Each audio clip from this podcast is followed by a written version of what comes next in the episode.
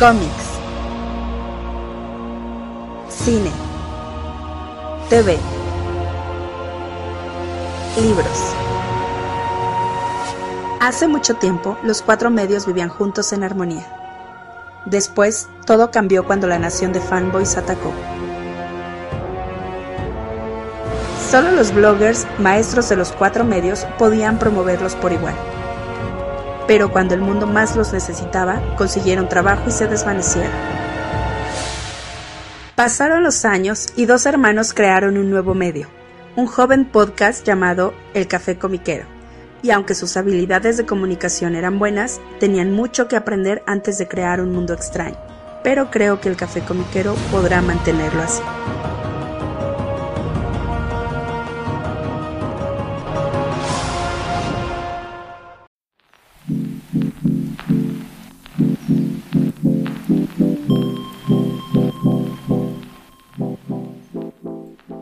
Hola, ¿qué tal? ¿Cómo están todos? Bienvenidos al nuevo episodio del Café Comiquero. Les saluda, ja, como cada semana, ustedes disculpen, la semana pasada no hubo, pero, pero aquí estamos, su amigo Carmix.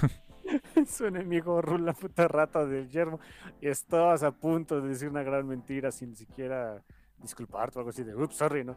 Casi, ca- casi todas las semanas aquí andamos. Sí, la semana anterior una disculpa, pero sí fue pues un tema ahí este, personal mío que pues no, no, no nos permitió grabar, pero, pero bueno, este ya, todo, todo, todo ok, estamos de vuelta. eh, con temitas nuevos, con noticias nuevas, y pues aquí, segui- aquí seguimos, mi hermanejo. Aquí seguimos. Y pues bueno, les recordamos que nos pueden escuchar cada semana a través de su plataforma de podcast favorita, Spotify, Google Podcast, Apple Podcast, la que ustedes gusten. Y nos pueden seguir también en redes sociales, en Facebook, Twitter e Instagram como El Café Comiquero. Ahí también publicamos cuando ya sale un programa nuevo. Y misceláneos, cositas misceláneas que también tenemos, ¿no? Eh, sí, exacto. Misceláneo. Pues sí, o sea, po- o sea shitposting y cosas por el Pues, estilo. dilo como es, exacta- exactamente. O sea, no, no quieras, este... eh, no, no quieres venirte con eufemismos, no, no. Ponemos mucho shitposting allá, aguántense, ¿no? Exacto. Así es, canal. Pero bueno, pues les, record- este, pues les recordamos que estamos de vuelta y vamos a platicar con eh, notitas nuevas que han ocurrido esta semana y pues unas de ellas muy padres, otras la verdad honestamente muy tristes. Eh, justo el día que estamos grabando esto, eh, nos enteramos de que ha fallecido Neil Adams a los, años, a los 80 años de edad, eh, pues por una complicación de una sepsis, es lo que este, menciona el comunicado oficial que salió en Hollywood Reporter. Eh, pues Neil Adams, ¿qué puedo decir de él? O sea, yo creo que. Yo creo que después de Jack Kirby, es otro de los grandes artistas que influenciaron a cientos de artistas más y que cambiaron la cara del cómic por mucho tiempo, ¿no, carnal? Miren, sí, o sea, obviamente se le conoce por muchas más cosas, pero si leyeron Batman entre, entre los 80s y 90s, leyeron a Neil Adams. Sí, en los 70 también, desde luego. 70, sí, desde los 70s, exactamente, más bien. Si ustedes han visto a, a Batman y Russell Gould peleando sin camisa, eso es obra de Neil Adams, ¿eh? Se lo debemos 100% a Neil Adams. Sí, sí, sí, si no ves a Russell Gould y a Bruce este, agarrándose a espadazos sin camisa, suena raro, pero así es. Entonces, no Chale. viste pelear a, a Gould y a Bruce. Exacto. Es, es lo que le faltó a la película de Christopher Nolan, déjame decirte. ¿eh? Tienes toda la razón. No, no hubo descamisados ni espadazos. Qué chiste entonces. Por cierto, él es, el, él es junto con Danny O'Neill el co-creador de Russell Gould ¿Cierto? y de pues, Talia. que es la época en donde como que se le dio, se, se quiso alejar el, eh, a Batman del Batwatusi, ¿no? Sí, o sea, es cuando ya se empezaba a alejar del camp, a pesar de la muy grande fama que tuvo la, la serie de televisión de Adam West. Eh, sí, o sea, ellos le dieron esa, ese giro de volverlo a ser pues más detective, más superhéroe, eh, un físico diferente. Y, y era el Batman que me caía bien, ¿sabes? Porque era falible. Era, fal- era- es el, Sí, es el Batman que no, que no era, no era un, un maldito dios, ¿no? Exacto, mira, ni era una broma, o sea, es que no era una broma en, lo- en los dos extremos, ¿no? No era ni, ni, ni Adam West, ni era el todas las puedo y, este, y te gané hace, este, hace tres semanas. No, no, no. Era un dude que hace lo mejor que puede, pero sigue siendo un dude y a veces la va a regar. Sí, sí, sí. o a veces alguien es mejor que él, simplemente, ¿no? si es así, raza, raza Italia a cada rato, pero bueno. Tan es así que fíjate que me puse a pensar de que, o sea, todo mundo en su, en el imaginario colectivo y pues porque los medios se han encargado de hacerlo, piensas, ¿quién es el enemigo de Batman? El más grande enemigo de Batman. El Joker. Pero siendo honestos, o sea, quien de verdad es su pues su igual y hasta su o sea, mejor que él y que, que le representa un verdadero reto, yo creo que es Ra's al Ghul. Sí, y si me preguntas, oye, ¿quién es su coco? Que dices, que ve a esa persona y dices, ah, fuck, otra vez este. Es Talia, ¿eh? Por muchas razones. sí. Sí, sí, pues hasta le fue a indicar el chamaco, ¿no? Sí, de, oye, Bruce, este, tenemos un hijo, bien por ti, y ahora tú lo vas a cuidar. Fuck, ok, está bien. Laters, ¿no? Sí, de, bueno, de que lo cuides tú a yo, pues mejor yo. sí, exacto. Ya viste cómo llegaba el chamaco, ¿no? Pero bueno. Ah, la bolita de odio. Ahorita me cae bien Damien, ¿eh? Ah, Demian, ahorita sí. Te lo juro que cómo me ha cambiado la percepción de Demian. Cuando, cuando estaba al principio con lo de Grant Morrison, ese chamaco insufrible del demonio. Y claro, del demonio, por supuesto, ¿no? Por supuesto que era el hijo del demonio. Bueno, nieto del demonio. Nieto del demonio. Sí, exacto. Oye, sí, nadie le ha dicho eso, nieto del demonio. Estaría muy bueno. Esto, o sea, en algún cómic le han de haber dicho yo. Y si no, es una oportunidad desperdiciada. Sí, exacto. O sea, es el, pues, es el mejor pun del mundo, pero bueno pero bueno, su legado de Neil Adams no se quedó ahí nada más. O sea, tuvo su gran. Eh, un, gran run con un título que iban a cancelar, que era Green Lantern. Eh, que, lo, que para literal no cancelarlo fue de. Pues, ¿quién otro es verde? Green Arrow. Pues ponlos juntos. ¿Por qué no? Pero curiosamente funcionaban muy bien porque uno era. Uno era el, el héroe más. con los pies más en la tierra que podía ver Oli. Sí. Y el otro no, ni por error. El otro literal eh, andaba en las nubes, en el espacio. Y como que ver las perspectivas de los dos en una sola historia y demás, la verdad es que era muy interesante. ¿eh? Son muy, esos cómics son muy buenos. Es un, un viajezote por... incluso por la sociedad de los años 70, 80 de Estados Unidos, ¿eh? Sí, sí, sí, sí, este, a través de los ojos de, curiosamente, tanto de Oli como de, Hal, que Hal no tenía ni idea, ¿no? Sí, ah, sí, de verdad que son cómics muy, muy buenos. Tuvo incluso esa famosísima portada que pues e, está, e, está la discusión de cuál fue históricamente la primera pues, en que se dibujó, se publicó, etcétera. Eh, publicada entiendo que la primera que salió en el Comic Code y que hablaba de drogas, o sea, el primer cómic que hablaba así abiertamente de drogas era aquel famoso de Amazing Spider-Man, ¿no? De donde Harry Osborn se, se mete drogas, ¿no? Pero el primero, donde literal sale un dude metiéndose un shot de heroína, de Speedy, pues es este Green, Green Arrow, ¿no? Sí, sí, tío. Sí, o sea, ese fue. La verdad fue, fue un, un, parteaguas también. Este. Igual salió en el Comic Code Authority. No les dio frío hacerlo. Y Denny O'Neill, este. Que, que, fíjate que la otra vez leía yo que Denny O'Neill y Neil Adams no se llevaban exactamente bien. O sea, eran muy profesionales trabajando juntos, pero no eran los grandes amigos, ¿eh? Sí, me está, mi hermano está platicando fuera del era de ese. Uh, esas, esas, desavenencias que tuvieron. Sí, sí, sí. O sea. Y fíjate, por cierto, este Danny O'Neill que falleció hace unos un par de años, algo así, y ahora le toca a Neil, a, Neil, Adams. O sea, ese equipo creativo, pues, ya anda en otros planos de existencia. Sí, sí, sí, es cierto, Demet. O sea, pues así es la vida también hizo un gran run con Roy Thomas en, X-Men, justo antes de que el título se fuera a reimpresiones, o sea, antes de que llegara el famosísimo Giant Size X-Men número uno, donde presentaron a, a Wolf, este, a Colossus, a Nightcrawler, Storm, o sea, que fue el, completamente el cambio eh, 100% de lo que era X-Men antes. Eh, antes de ello, eh, Stanley deja el título, se lo deja, no me acuerdo a quién, después a Roy Thomas. Y, hay unos cuantos números que dibuja Roy que dibuja Neil Adams para Roy Thomas, súper buenos. Tengo por ahí unos donde, no sé si te acuerdas de un tomo que era Grandes Batallas de los X-Men, no sé si lo llegaste a leer. Sí, no me acuerdo. que en ese, ese lo publicó Vid y ahí venía, por ejemplo, el final de Dark Phoenix Saga, venía este Days of Future Past completito y venían dos o tres números donde este Havoc estaba atrapado por el Living Pharaoh y y los sentinelas este, van por los X-Men y Ya me acordé de esa historia. Sí, se te lee Pharaoh, ok. En fin. Y, y esos números son de Neil Adams. Y la verdad es que el arte estaba estaba muy bueno. Y para y, o sea, eran esos, e, e, esas composiciones, los shots, eh, los ángulos, era muy diferente a lo que se veía en aquel tiempo. Y, y, la verdad es que, pues, yo creo que también junto con tal vez un, un Jimmy Steranko de la época, eh, después tal vez un John Buscema. O sea, crearon el estilo visual de cómo hacer cómic por décadas, ¿eh?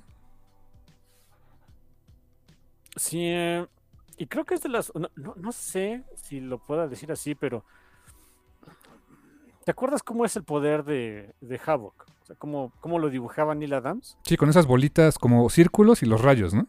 Sí, el círculos o sea, concéntricos así sobre el cuerpo de Havok y el resto ya su rayito y chistoso. Ajá. La verdad que se veía sú- súper espectacular, ¿eh? Y se conservó por muchos años, ¿eh? Pasaban dibujantes y lo seguían haciendo, ¿eh? Quizá na- nada más se perdió cuando eh, se hizo el X Factor de los noventas, pero ya a la, a la fecha incluso dicen, no, no, no, no, no, la goma, o sea, es como que la, la forma de, de dibujar ese tipo de cosas, como que hay, hay detallitos que varios artistas van haciendo y, y que, per- y que permean en algunos personajes. Y déjenme decirles que para esa época, ese, ese, esos dibujos, esos efectos de, de los poderes de Havok, la verdad es que eran súper espectaculares, ¿eh? Oh, sí. También sabes que un detallito también que fue un hito, que fue la primera vez que a alguien se le ocurrió hacerlo en un cómic de Marvel. Eh, en esos números donde este, aparece el Living Pharaoh y todo eso, una de las portadas dibujada por Neil Adams, eh, están los X-Men ahí bien derrotas y está el Living Pharaoh así bien grandote y gigante, agarrando el logo, el logo que decía X-Men.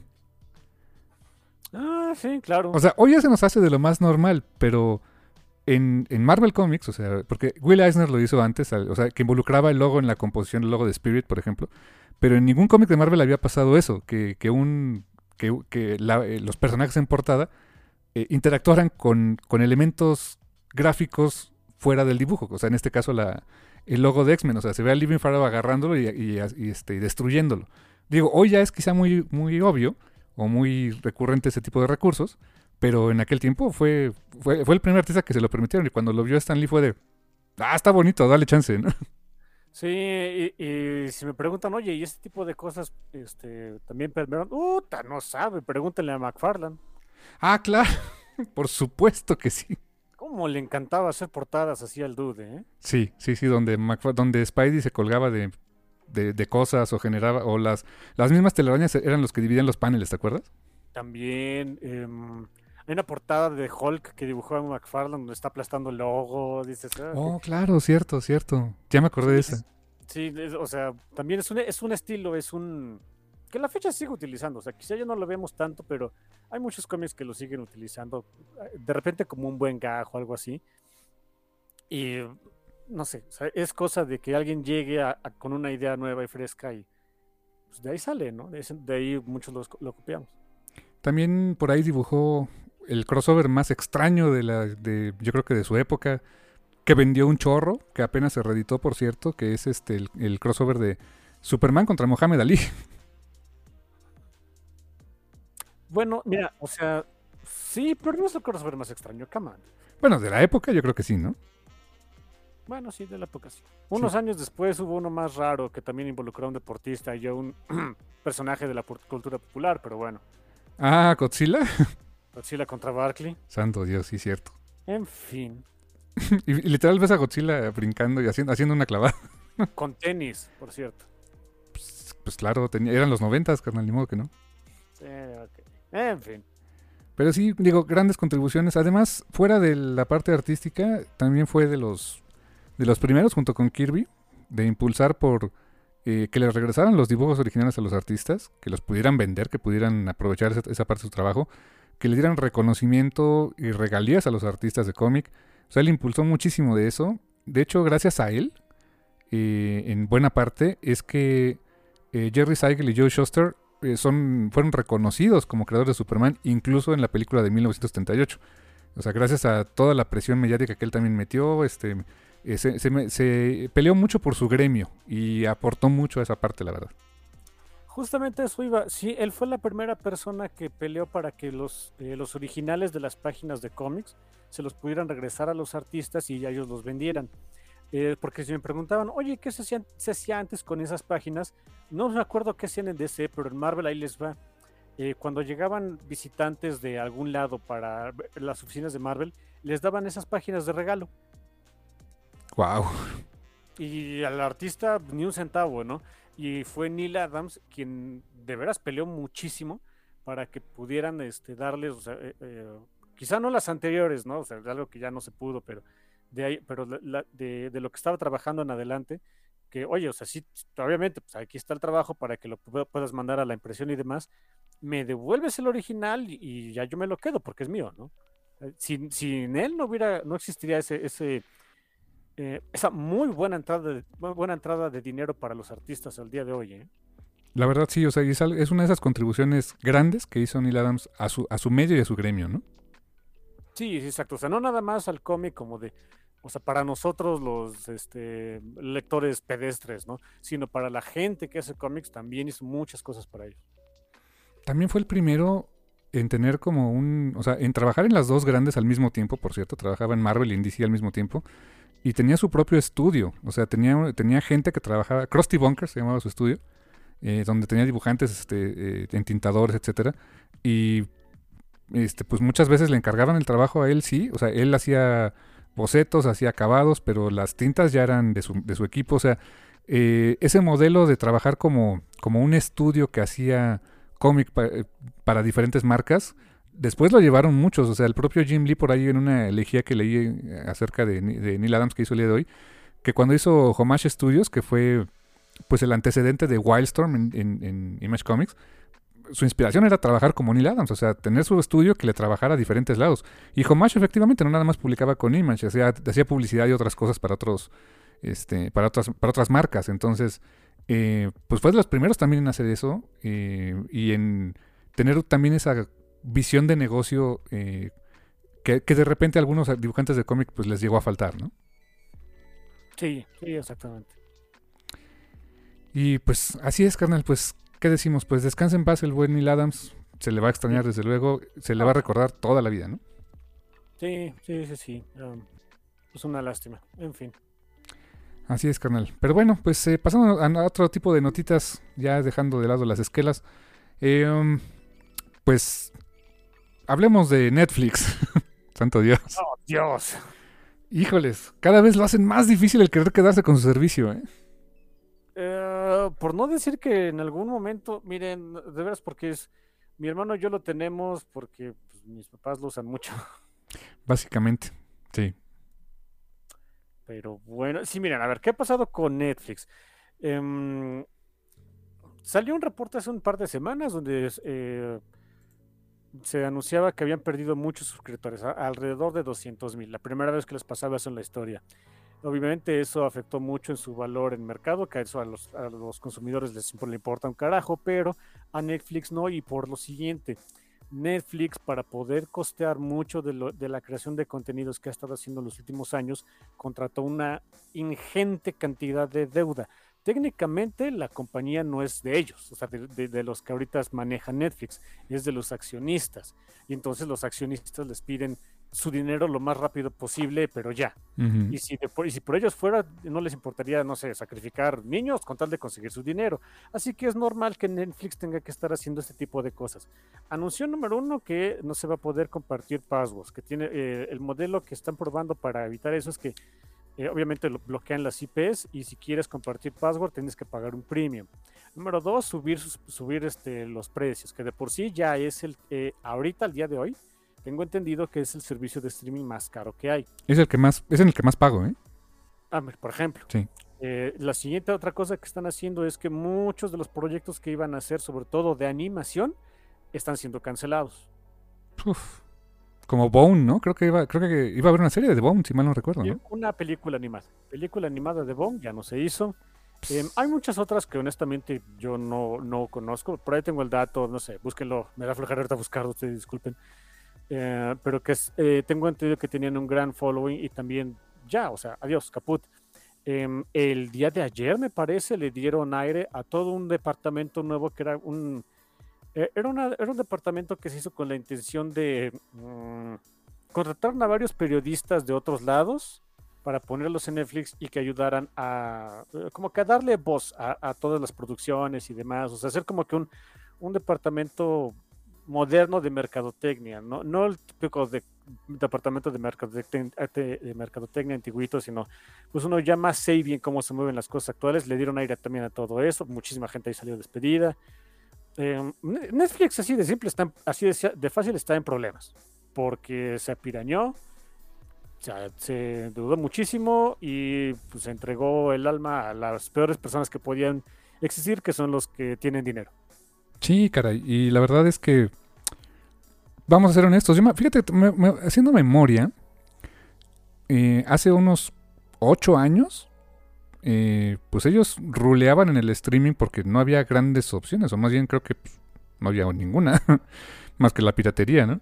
Eh, creo que ya, estaba el servicio de, no sé, Claro Video una cosa así, pero aquí en México, ¿no? Digo, en otros lados veto a saber. Había alguna app de Fox, Fox Premium, Fox Plus, no sé cómo se llamaba. Eh, tal vez en algún momento llegó HBO Go, pero ni de chiste tuvo el empuje que tiene HBO Max. Y tenían, y las licencias que tenían, pues en, Netflix podías encontrar cosas de, de Warner, de Marvel, de Disney, de Paramount, de Universal. O sea, encontrabas un catálogo de películas muy robusto y películas que mucha gente quería ver, ¿no? Y hoy en día incluso eso ya, ya no lo tienen, o sea, ya es... Eh, sí siguen teniendo películas, por ejemplo, algunas cosas de tal vez de Universal, pero la mayor... Lo de Paramount casi todo lo está llevando Paramount Plus. Eh, lo de Warner ya no tiene nada de Warner. Lo que nació como según producción de ellos, como este Titans, pues ya se pasó a, este, HBO Max.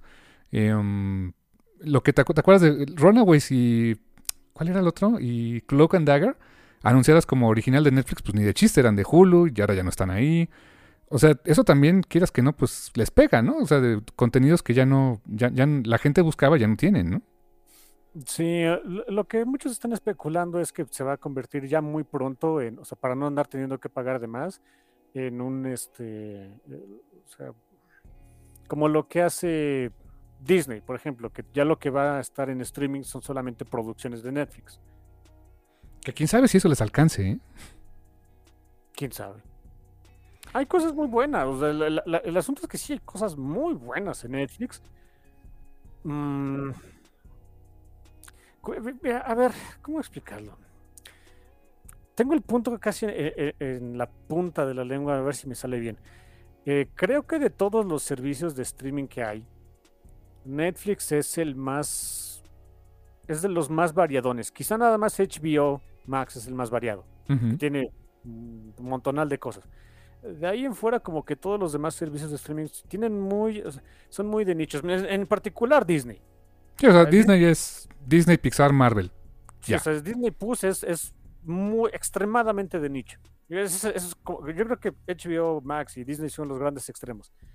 Netflix está más pegadito a lo que hace HBO Max. Tienes muchas producciones de muchos tipos. Tienes infantiles, tienes de comedia, tienes este anime.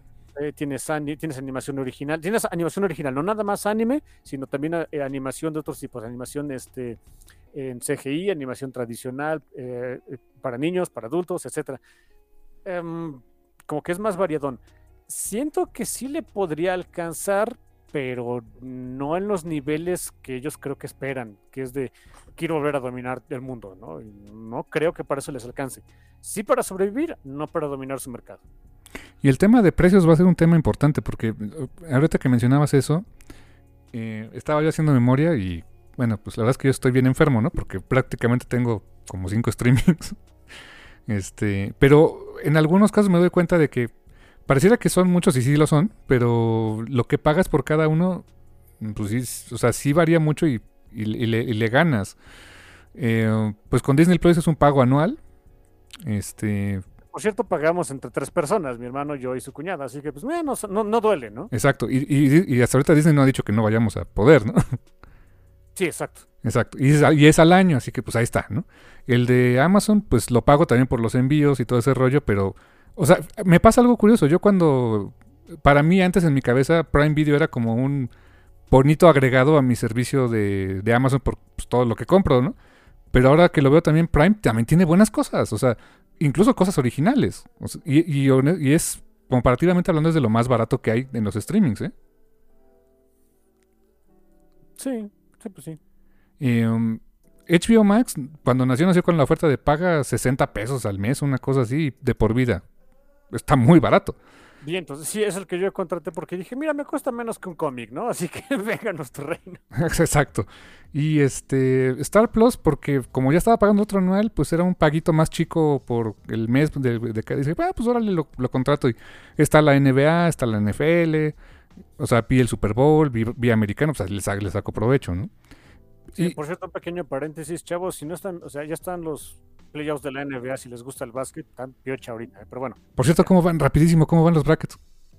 Eh, hasta donde sé, no, no creo que el día de hoy se define el último, pero hasta donde sé, pasaron los primeros cuatro lugares de cada conferencia. Si no saben cómo es el mundo del básquetbol de la NBA, este, se juega una temporada larga de 82 juegos. Tras esos juegos se hacen playoffs, o sea, unas eliminatorias. Hay dos conferencias en la NBA, eh, este y oeste, pasan los primeros, los mejores ocho equipos, mejores que tienen mayor número de ganados. Esos pasan a los playoffs y se enfrentan este, en esas eliminatorias para llegar a una final. La, los brackets son del eh, el que llegó en uno va contra el 8, el que llegó en 2 va contra el 7, el 3 contra el 6 y el 4 contra el 5. Y me parece que en las dos conferencias quedaron el 1, 2, 3 y 4. Ándala, o sea. Hay una clara, eh, clara este, claro dominio de los equipos buenos contra los no tan buenos. Wow. Se va, esa voz te va a poner bueno esto. Pero bueno. ¿Y qué? Go, ¿Go Warriors o quién? Go Warriors, para mí son mis favoritos. No creo que ganen este año, pero son mis favoritos. ¿Quién? O sea, si me hubieras dicho Go Warriors hace 10 años no te hubiera creído. Hace 10 sí, porque ya Steph Curry y ese dude es un maldito fenómeno y que te hace ver, te, haces que, hace, ese cuate hace que disfrutes ver el básquet, pero hace 15 ni de broma, ¿eh? ¿eh? Cierto, sí, hace 15, tienes razón, hace 15 era, pues todo el mundo era Spurs, era Lakers, Lakers Detroit. Hace 15 me parece que el que ganó fue Boston. Ah, oh, fíjate. Y que ahorita van bien los Celtics, ¿no? Van muy bien los Celtics. Me da gusto por los Celtics, uno de los equipos de mayor tradición en la, en la liga. Me da mucho gusto por ellos. Ve nada más, o sea, cosas que puedes ver en Star Plus, por ejemplo, si no tienes cable. por ejemplo. Exactamente. Eh, um, bueno, volviendo a los streaming, y comparativamente hablando, pues sí, Netflix es el más caro. O sea, eh, porque además no tiene ni un plan anual, no tiene promoción con nada. Eh, por ejemplo, los otros, eh, HBO Max y este Disney, por ejemplo, hay, hay, hubo promociones y hay todavía con, con Mercado Libre, con Telmex, con, o sea, que si tienes este, algunas otras cosas te dan descuento en la, en la mensualidad. O sea, Netflix no tiene nada. O sea, ese es el precio pelón y es el que si quieres pagarlo ya está. ¿eh? Hmm, está bien. Así que pues eso también pues es eh, se, le, se, les juega un poquito en contra, pero pues sí, creo que apoyo tu idea de que probablemente en un futuro sean producciones Netflix y se acabó. Sí, yo digo, o sea, es lo que muchos están pronosticando, este, gente que está más este, llegada a ese tipo de, medios. Pues sí, suena que sería así. Eh, pero insisto, no, no creo que volvamos a ver a Netflix. O sea, si se llega a dar así como que esa caída canija, no, no creo que vuelva a ser así como que eh, el servicio que todo el mundo tenía, ¿no? Hay algo que sí tengo que hablar bien de Netflix y siempre lo haré, que es desde el punto de vista de experiencia de usuario, es el que tiene la mejor interfaz. ¿eh? Ah, sí, es la más sencilla. Es la más sencilla, no se traba, es muy intuitiva, los subtítulos se ponen, este, se ponen bien cuando los necesitas. Eh, el, es cuando, quieres ver todos los episodios de una serie, hay un botoncito ahí donde puedes verlos por temporadas. Listo. Para ver las los episodios de una temporada de Net, de, de, de, HBO no tanto, pero de Disney Plus, santo Dios, es una monserga. Sí, sí, sí, o sea, te, no te lo hacen fácil, ¿eh? No, nada. Y, y, nos ha pasado porque incluso o sea, pequeño, pequeño dato. O sea, le hemos enseñado a, a, a, este, a mi mamá cómo usar Netflix o Disney o Prime. ¿Y cuál es el que le hace más fácil? Netflix. Sí, a grado de que me parece que en estos días trató de buscar una película en Disney y no pudo. Imagínate, de Disney, o sea. Ah, o sea, es lo que digo, o sea, neta, tienen tanto varo, no les pueden invertir a un, un, este, un equipo de UX para que les haga sus cosas. No, porque razones. Exacto. Sí, es lo único que sí tengo que decir. Ahí sí son masters los que, los que, los que hacen la aplicación de Netflix para cualquier dispositivo, no hay falla. Probablemente se les vaya esa gente a algún otro lado. ya sabes, vamos a ratos y ay, mira qué bonito quedó Disney Plus. Este. ay, ¿cómo te digo? Exacto. Pero bueno, pues así las cosas, a ver, a ver cómo, le, cómo se pone esto de la guerra del streaming, carnal. eh, feo. Algún día va a haber un libro y hasta una película, eso estoy casi seguro. Mira, si hay, eh, si, si va a haber, si ya hay libro y va a haber este película acerca de la guerra de consolas de Estados Unidos en los 90 entre Sega y Nintendo, eh, que no haya de esto en unos años. ¿Va a haber película de eso? Bueno, se iba a haber, no sé si todavía está en pie. Órale, ah, qué interesante. Chip, chimón. Muy bien, carnal. Pues, eh, pues vamos a otra notita por ahí. Ah, cómics. Hay que hablar de cómics. Ay, de repente hay que hablar de cómics. Cómics mutantes. Cómics mutantes. Fíjense que esta semana salió, por fin, ya salió algo para mí. Eh, algo que deben saber es que, miren, yo sí soy fan de los X-Men, no tanto como mi, herma- mi hermano, pero sí soy fan de los X-Men. El asunto es que ahorita estoy disfrutando los X-Men como chamaco, ¿eh? Eh, Esta es mi época favorita de X-Men. Está súper divertido, está súper loco. Entre que se toman en serio y, y no. eh, está lindo el condenado mundo X ahorita. Eh, Sin embargo, no todos los títulos X son. Para mí, particularmente, y sorry, Marte, o sea, tengo que admitirlo, X-Men no fue para mí. Ah, no, no me entró, no pude. Con todo que tiene personajes que, que adoro. Básicamente una, que es Laura Kinney. Quizá porque no le dan mucho diálogo, es por eso que de repente no me entra tan fácil ese cómic, pero bueno. Em, pero hay otros títulos que había hay unos, todavía hay un par que estoy esperando así con, que, ya estoy todo erizo, pero por fin salió uno que ya le tenía muchas ganas, que fue Knights of X, Caballeros de X, que es la continuación de, eh, Excalibur. Este nuevo, nu- este nuevo título de Knights of X lo escribe, lo sigue escribiendo Tini Howard y lo ilustra Bob Quinn. Le traía muchísimas ganas al, al título. Ya salió, compré el primer número, le entendí como el 30%. ok. ¿Por qué no leí Excalibur? Ustedes me disculparán, no, no llegué tantos tan caros, no lo he podido seguir. Mm, Así que miren, como pasa con absolutamente todos los cómics, cómics de X-Men, cuando uno eh, llega a leerlos por primera vez. Roll with the punches y te vas a enterar después. ¿Verdad que sí? Así, así le- leímos los X-Men, come on, ¿no? En los noventas así llegamos. Yo, yo llegué así, mala onda, o sea, ¿qui- ¿quién es este y por qué hace esto? No sé, tú. Después comprarás en, en retrospectiva los antiguitos o alguien más te lo explica o lo lees en otro lado y ya lo disfrutas, no pasa nada. Exacto, así leímos Masacre Mutante, así leímos De las Cenizas. Ah, Es más, había leído creo que primero De las Cenizas y luego la saga de Dark Phoenix. Yo te puedo asegurar que el primer este cómic como que em, viejito de X-Men que leí fue de las cenizas. ¿Y a poco quiénes no? los Idri? ¿Por qué Kate Pride? ¿Y por qué? I don't know. Igual lo disfruté. Porque, ¿qué? Yo, o sea, yo no tenía idea de dónde había salido. A la fecha no sé bien de dónde haya salido Lockheed. No me importaba, era un dragón bien fregón y, y- y lo adoré. Y a lo que sigue, vámonos. ¿Y, y a poco no les dices, ay, Liana se pone loca, saca una espada y el demonio y no sé qué, pero, ay, Liana es chida, ¿no? Sí, exactamente. Así de, "Eh, cool. Luego veo qué anda con ella, ¿no? No pasa nada. Así que así me pasó ahorita con Knights of X. No hay ninguna bronca.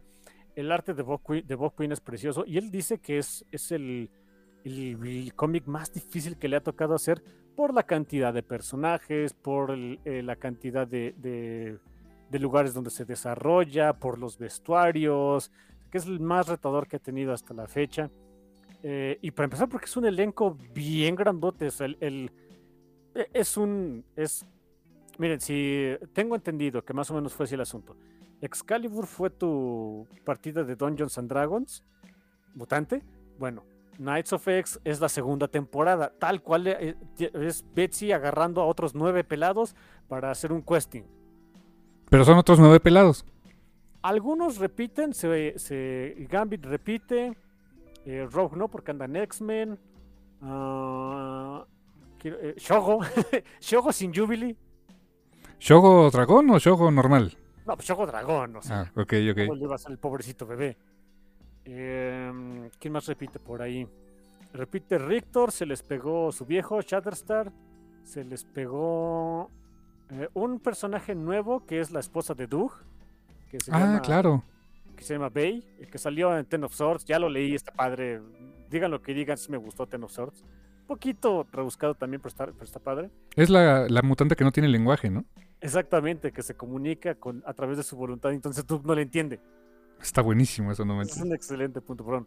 Ah, ¿Quién más anda por ahí? Mm, se les pegó Rachel Rachel, Rachel Summers. Summers. Oh. Se les pegó Rachel y no me acuerdo que. A Megan. Megan, este. eh, la antigua de Excalibur, la, la hadita, pues. Ah, ¿ya poco? Está Sí. con ellos, pero no es mutante.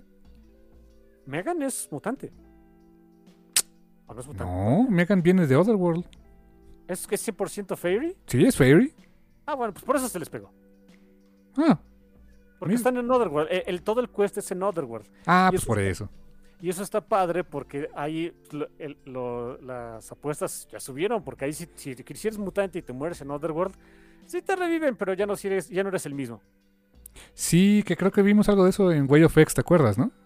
En Way of X y originalmente salió. eh, ahí se explica en Ten of Swords. Ahí es donde sale por primera vez, de hecho. Mm, ok, ok. Y sentido espantoso que se tronaron a uno de mis hijitos, que fue a este Rockslide, pero bueno, ni modo. ¿En Ten of Swords? Sí. Oh. Ahí se enteraron de que si te mueres en Otherworld, pues ya te fregaste. Y en Otherworld está la bronca entre Roma y el loco de este de Jamie, ¿no? Ahorita la bronca es entre Merlín y esta Saturnín. Huh. Uf, eso se va a poner feo. Está, está espantoso, este, pero está muy entretenido el cómic. Digo, no le entendí mucho, hay muchas cosas me quedé de, ah, ok, sí, supo, I guess. Eh, ahí te dicen, esto pasó en tal cosa, esto pasó en tal cosa. Ah, ok, luego los leeré o me meto al Marvel Database a ver de qué fish, de qué va el asunto. Pero está bonito el cómic, por fin ya llegó algo que esperaba. Eh, ampliamente recomendable, y les digo, este, si son como yo y realmente no leyeron lo anterior, ah, pasa nada. Así se leen siempre los cómics de X-Men. Como la, la bonita tradición X-Men, ¿eh? La bonita tradición X-Men. eh, ¿Sabes qué? Así siento que deberían introducir a los X-Men en, en el universo Marvel. De repente ves un montón de monos en Expandes pelear y es de... ah, hagan de cuenta que ya estaban aquí, si no, luego se los explicamos. Estaría, creo que sería lo mejor, ¿eh? Sí, ya va a quedar tanta explicación. Además- oye, ¿quiénes son estos? ¿Por qué, qué son mutantes? ¿Qué de- Siempre estuvimos aquí. No, no es cierto. Sí, siempre estuvimos. Ya luego vemos.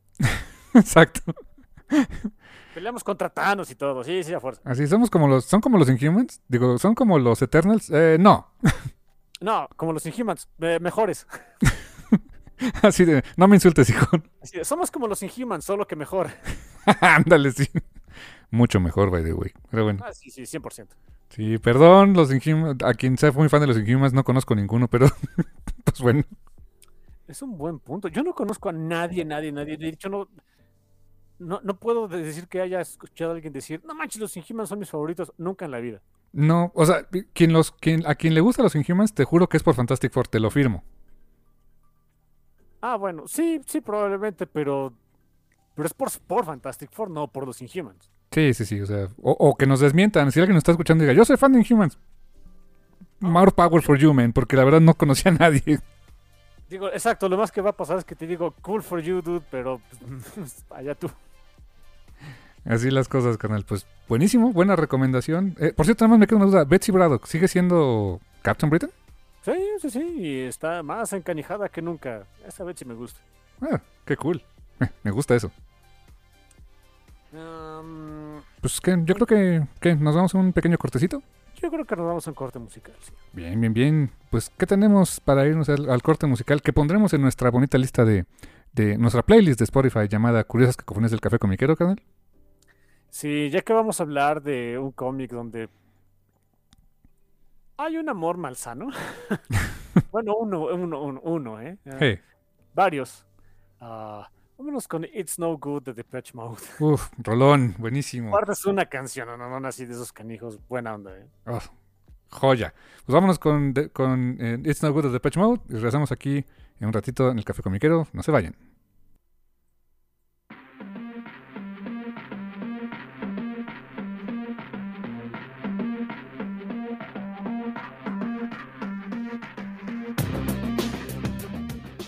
Hasta ahí le vamos a dejar porque luego nos dicen cosas en Spotify. No vaya siendo, ¿verdad? Entiendo, eso es el, intro de It's No Good de Depeche Mode. De veras, escúchenlo, super canción. Muy viejita, ¿eh? de los principios de los 90, finales de los 80, yo no me acuerdo. Y de veras que es, uno de los mejores intros de algún tema que he escuchado, ¿eh? O sea, Ah, a ver, antes de, ¿sabes qué? Ok, antes de empezar con, con el porno, no tenemos otra forma de, de- de definir este cómic.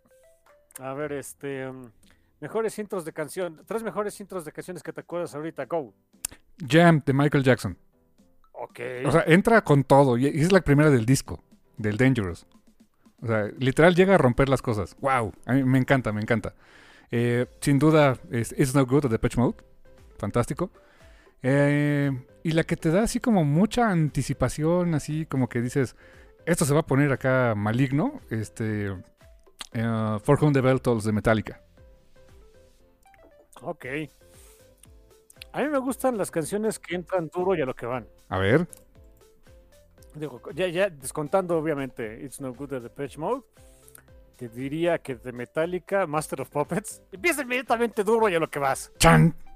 ¡Chan, chan, chan! Ya, Sí. Ahí nos vamos. Y yo creo, uno de los mejores intros que he escuchado en mi vida y que es exclusivamente bajo, eh, batería y un piano, nada más. eh, es esta canción, ¿cómo se llama? Ah, Move Your Body, House, eh, House Music Anthem, eh, 1986 de este cuate que se llamaba... Ah, esta era una... Este... Es un track de Grand Theft Auto.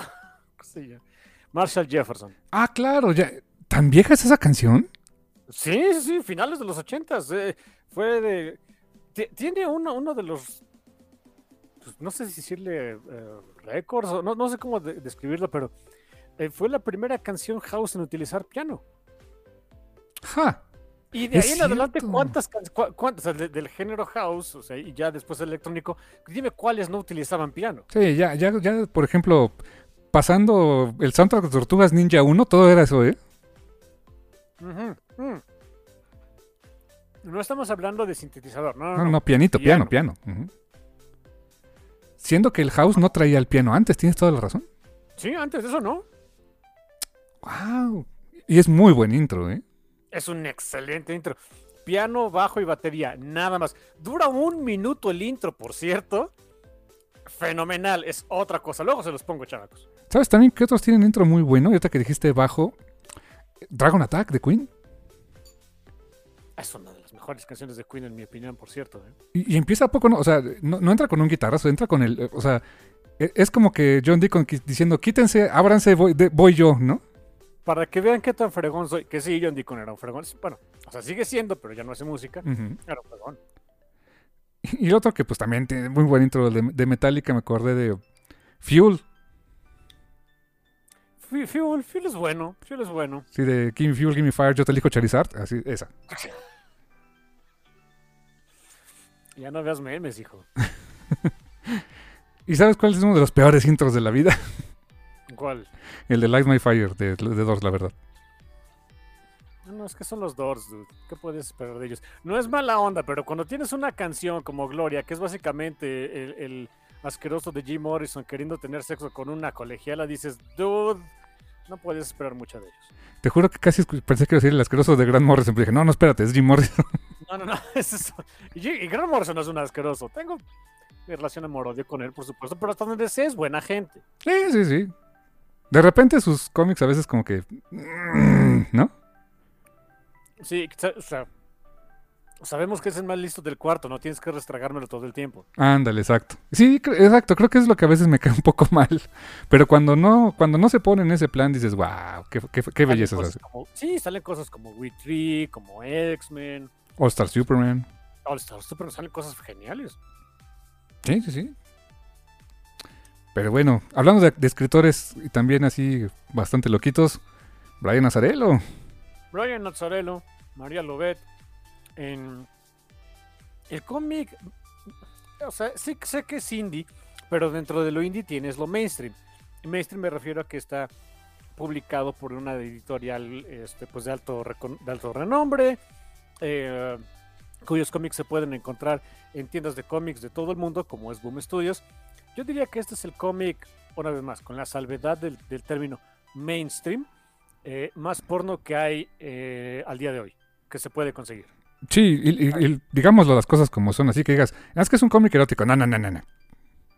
O sea, así, así, así lo pone, así lo promociona Boom, por supuesto, pues tiene que ponerlo, que es, que es un thriller erótico, bla, bla, bla. Sí, sí, sí, es porno. sí, bastante. Eh, habíamos hablado anteriormente de Fateless, primer volumen, pero ahí hay, un episodio del Café Comiquero donde hablamos del primer volumen, que yo quedé fascinado, sobre todo este, por la parte visual, el, el arte de María Lobet, que es fantástico. O sea, me enamoré de su arte. Es esa, esa, esa visión moderna, eh, europea, eh, para un cómic americano que me, me pudo encantar, ¿eh?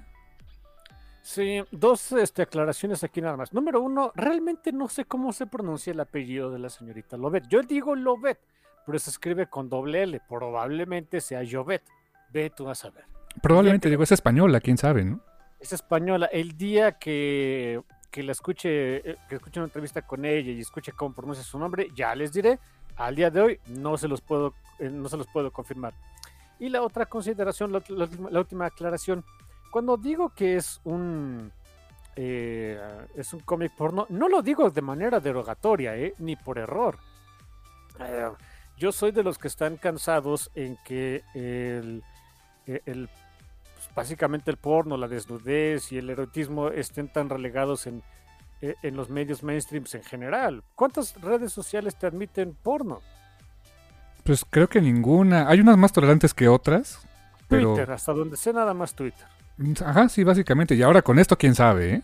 Ahora con esto, quién sabe cómo se va a poner. Ah, quién sabe. el asqueroso también de los monstruos puede ir mucho a la, chiflar a la loma, en lo que me respecta, pero bueno. Em, pero digo, o sea, eh, no encuentras así como que, oye, quiero ver porno, ¿no? O sea, en redes sociales, en, medios mainstream, no. Em, este cómic, por ejemplo, Fateless, tiene la particularidad de que si lo buscan a través, antes era comic, la, la eh, Comixology de desktop, ahora tienes que meterte a la cochina de Amazon de desktop y buscas ahí Faithless, el cómic, lo puedes encontrar, pero en la aplicación no aparece ni de broma y hay una razón por ello. Eh, como la aplicación está disponible a través de iOS, eh, la tienda de iOS tiene unas reglas muy estrictas respecto al contenido. No puedes vender contenido erótico a través de iOS. Entonces, para evitarse broncas, este tipo de productos lo esconden dentro de la aplicación de Comixology. Chale. No sé qué decir. La neta, qué mal. o sea, qué mal. iOS es un asco, ¿no? O sea. Bueno, Apple es un asco. Y, lo, y, lo, peor es que digo, ¿por qué? O sea, ¿cuál es su ¿De dónde nació su política? Bueno, eh, qué sé yo. Te digo porque me sé la historia completa. A ver. Todo eso viene por los pagos. El, asunto es que está eh, iOS y también, o sea, Google Play, pero no sé cuál sea la bronca con Google Play, que es un poquito más pervisivo.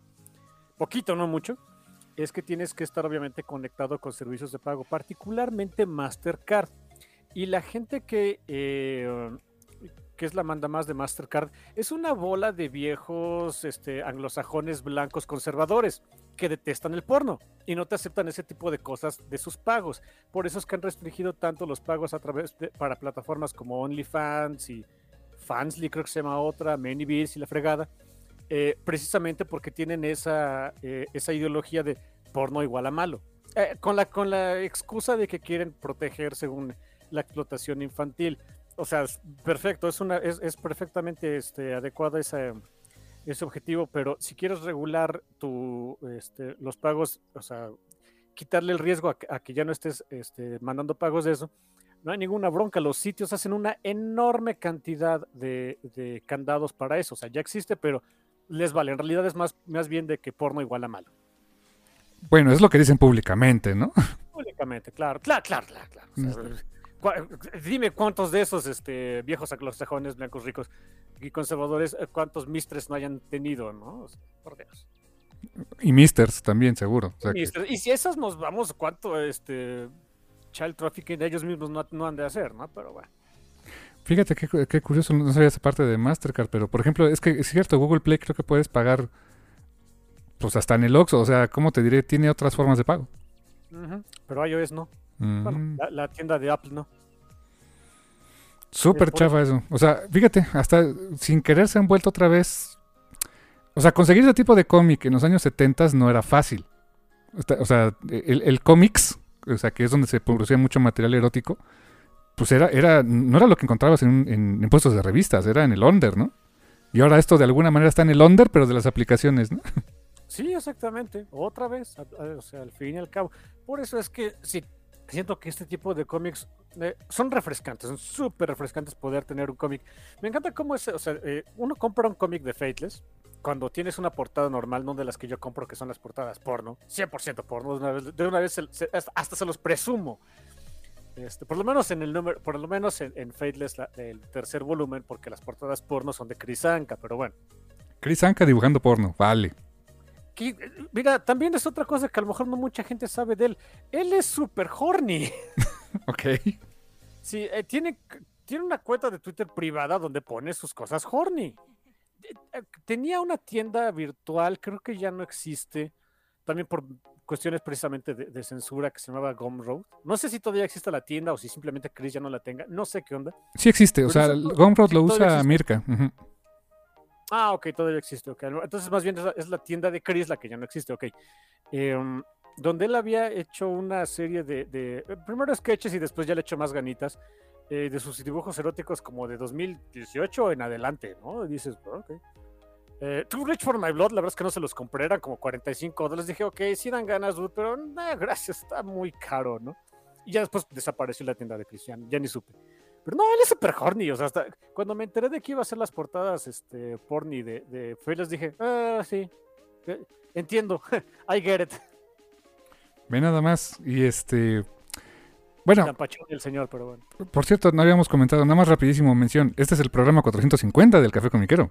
Y vamos a hablar de porno. Ajá, y como en, las, en palabras de este Troy McClure, lo que todos querían ver, escenas de desnudos. Con mucho porno. En todos los números hay, ¿eh? En, en muchas páginas. En muchas páginas. Ah, les decía que cuando compras una portada normal de Fateless, abajito del, del, título dice An erotic depiction of fate, sex and the devil in the tradition of the divine comedy. Es, un, es una buena descripción, pero una, una, este, una eh, la, la eh, depicción erótica, más bien porno. Básicamente sí. E, es muy gráfico, es muy, muy gráfico extremadamente gráfico, este, tits and ass and dicks everywhere. Y vayas acostumbrando, ¿no? Y luego hay como unas morfosis de tits and, ass y que ya, ya, veremos, ¿no? Pero bueno. Sí, también váyanse acostumbrando, es lo normal. Y eh, la, eh, Fateless, o sea, la primera parte era, eh, creo que fue el, volumen más straightforward, más sencillo de seguir. Era de una, pues una chica, Fate.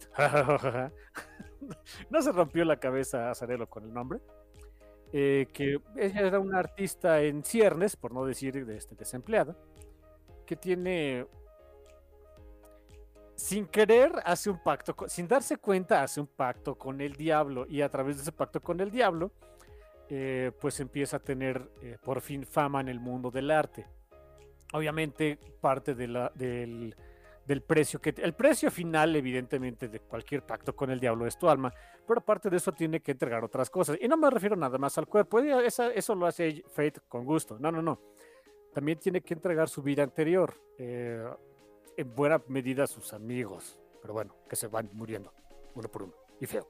Lo que nos lleva a que en este volumen el elenco es muy chiquito y es un elenco donde entran personajes nuevos y los anteriores pues prácticamente no ves ya no sabes nada de ellos no Sí, ya, o sea, la, vida anterior de Fate es, algo que me gustó, que sí se siente el cambio entre Fateless volumen 1 y 2, que la vida anterior de Fate, la, vida que la conocíamos como una muchacha normal, en el volumen 2 ya no existe.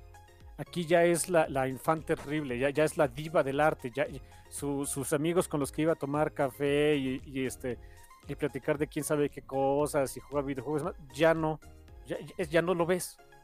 Es un muy, es un cambio dentro de todas las cosas que pasan en el volumen 2, yo creo que es de las, eh, o sea, es de las más obvias, pero que a veces, ¿sabes qué? A mí me pasó que me pasaron un poquito de noche al principio, como que no noté ese, oye, sí es cierto, Fate ya no hace cosas normales. Ajá, su vida ya no es normal, o sea, ya no, ¿cómo te diré? Este, ahora va a galerías de arte en Italia, o sea, de hecho, la mayor parte del cómic se desarrolla en Italia, que también eso fue muy refrescante. Ves otros escenarios, eh, de hecho es en, ¿dónde están? En Nápoles, ¿no? En Nápoles. Este, ves escenarios muy diferentes a lo que viste en el primer volumen. Ahora va a, codearse con la crema innata del arte, pero en, Italia, ¿no? En Europa. Y les decía a mi hermano que, que en ese sentido, esto es como la versión la- el, el lado B, este, estre- eh, haciendo, estirando mucho el concepto del Diablo Viste a la Moda. Porque en esa película, al final del diablo, de la película El Diablo Viste a la Moda, si nunca la han visto, donde está Meryl Streep y Anne Hathaway, eh, Anne Hathaway decide regresar a su vida de antes, relativamente cambiada, pero es su vida de antes. Y Miranda Presley, que es el personaje de esta, de Meryl Streep, eh, le ofrece así como que, mira, aquí está el, el Fashion Week de París, está Milán, está lo que tú quieras, pero pues toda tu vida anterior tiene que irse al diablo. ¿Eh? Plaga, digo, Praga. Milán, nene. Este, Milán. eh, todo, todo, o sea, eh, todo eso que le ofrece Miranda, ella dice no. Bueno, aquí esta Faye dijo, sí, quiero más de eso, ¿no? Y sin dudarlo. O sea, es algo que me. yo- como protagonista, Fate es, un, es una protagonista sumamente interesante porque. Como que ella está, o sea, eh, está consciente, a ella le gustaba hacer incluso sketches acá como de, de sigils y demás cositas, magias esotéricas y demás. Está consciente que hay algo raro dentro de, lo que le está pasando en la vida, pero lejos de super friquearse o de dudar de, de sí misma, más bien lo aprovecha. Si dices, ok. Mira, bien lo dice el, el, eh, pues el subtítulo de, de Fateless, eh, al estilo de la Divina Comedia. ¿Qué, qué le pasaba a Dante? Sí, te vas, se pasó ahí su, su, su viaje a través de- del inframundo y de- del purgatorio y del cielo, pero más allá de fricarse, sí se frica un poquito, pero también lo aprovecha para ganar conocimiento. Creo que eso, ahí sería la, la, la analogía con Fate de sí, ok, estás pasando unas cosas, básicamente estás yéndote al diablo, pero lo aprovechas para cumplir tu sueño que es este, vivir del arte. Y, y en ese- y haciendo esa analogía con la Divina Comedia, ¿quién sería un el Virgilio de aquí? ¿Poppy? Más o menos, ¿no? Mm, pero Virgilio tenía buenas intenciones, Eh, bueno, te digo, más o menos. más o menos. Creo que su Virgilio...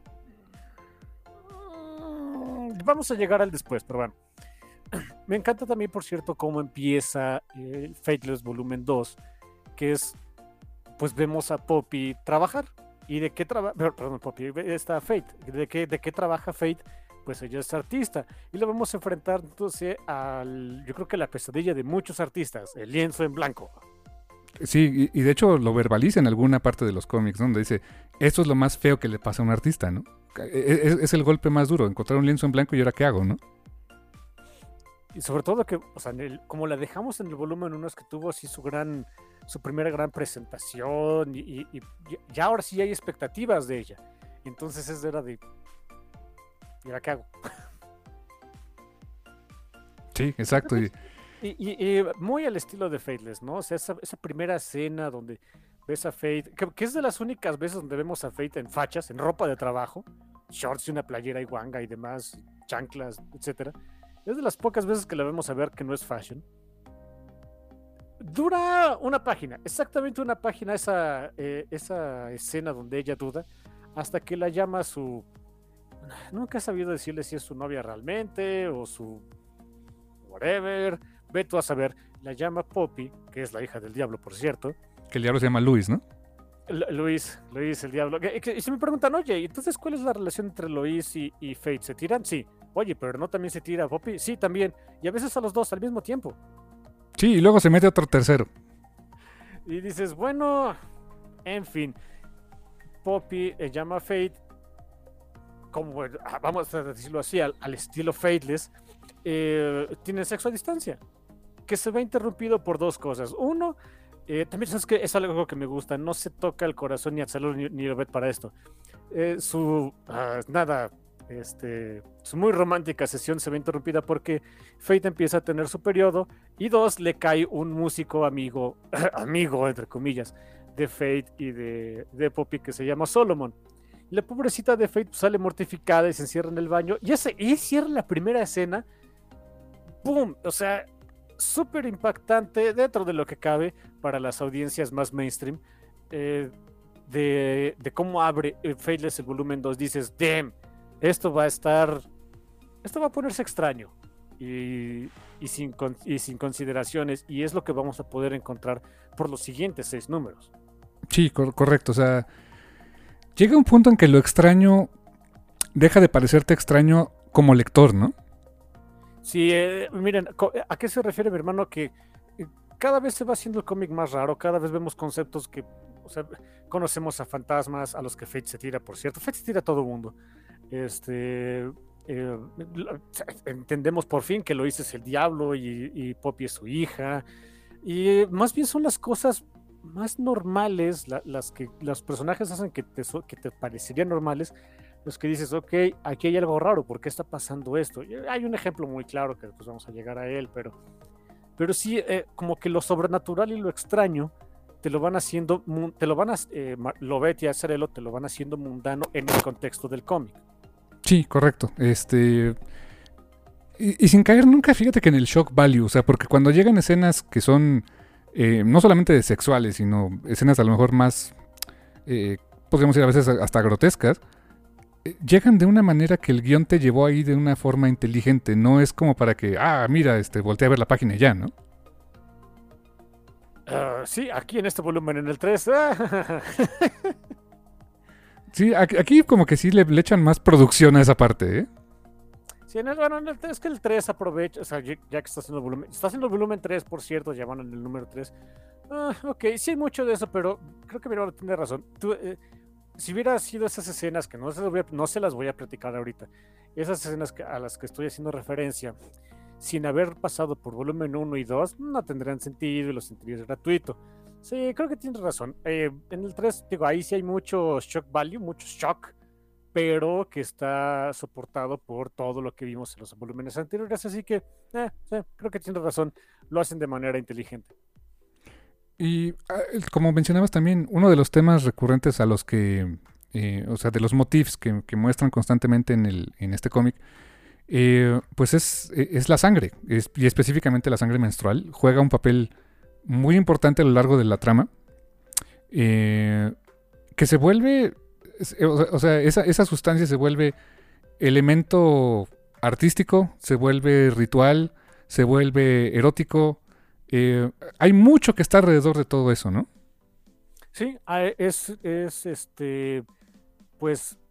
Uh, ¿Cómo se dice? El pigmento con el que eh, Faith realiza su siguiente, su siguiente exposición literalmente dejando una parte de ella en el arte, ¿no? hay, unas, hay unas escenas muy padres, por cierto, en, en, la pesadilla de todo artista de cómics, este, paneles de un grid de, de 3x3. Ah, sí. Pobrecita lo ve, yo sí me imagino de el Azzarello de ahora quiero que, que sea una escena de este tres paneles por tres, donde Lois esté apreciando las nuevas pinturas acá de, de, Fate, y de repente así de sí, como tú no las dibujas, infeliz. Y, ¿Sabes qué me encantan las poses que hace para este Lois cuando está, está en modo crítico de arte? Neta, qué buena actuación le puso a hacer, ¿eh? Sí, Lois es, es raro. No, no terminas de odiar al tipo, pero no te termina de caer bien. Ajá, y, y, tienen ese aire de sí soy mecenas, pero además soy un tirano, ¿no? Y sí soy el diablo, pero no soy, pero no soy todo maligno. Ah, sí, sí, exacto. Sí. Si llegaron a ver un poquito, eh, algún capítulo de la serie de Lucifer que, estaba en Warner, creo que en Netflix también la pasaron. Em, el personaje, digo, no recuerdo el nombre del actor, pero el, personaje de Lucifer es más bonachón ahí que, es, que esta, que Lois, pero tiene más o menos ese estilo de ser. O sea, el dude te acaba por caer bien, o sea, no, no te acaba cayendo mal, ¿no? Sí, Lois está como que en camino de caerte bien hasta que hace ciertas cosas, pero nunca te termina de, de, friquearte. Es, raro, Lois. Y me encanta esa conversación que tienen entre Lois, es la, quien le consiguió como agente de, Fate y Fate. De, bueno, ya, pues, ¿qué, qué opinas, no? Y, es, Lois de, ¿qué puedo decir? Este, te van a crucificar. ¡Qué envidia! sí, de, ah, ok. ok, ok muy, en su papel de, mecenas de arte, ¿no? Que él también es un artista, él es fotógrafo. exactamente. Y también, o sea, él, me encanta esa, esa onda de que él es, él ya es experto, ya, ya sabe navegar por esas, esas aguas turbulentas que son los críticos de arte, que es el vender el arte, las fiestas que se hacen alrededor. O sea, él ya, él ya es un mundo. Esta Fade está entrando al mundo eh, de la mano de este cuate, eh, por voluntad propia Y, y me encanta que en ese sentido Fate es los ojos del lector ante ese mundo al que normalmente cualquiera de los mortales que están viendo el cómic no accedemos, ¿no? Sí, pero es lo que me encantó que dijiste, ¿eh? de el, o sea, sí es arte, sí es el, el high art y demás, pero lo tienes que vender, ¿eh? Ah, claro. O sea, y saber vender el arte es un arte en sí, pero no deja de ser, eh, quizá es un, es un mercado, este, de, de alta alcurnia, pero no deja de ser un mercado, ¿eh? es correcto. O sea, al final del día. O sea, el artista tiene que vivir de algo, ¿eh? Uy, sí.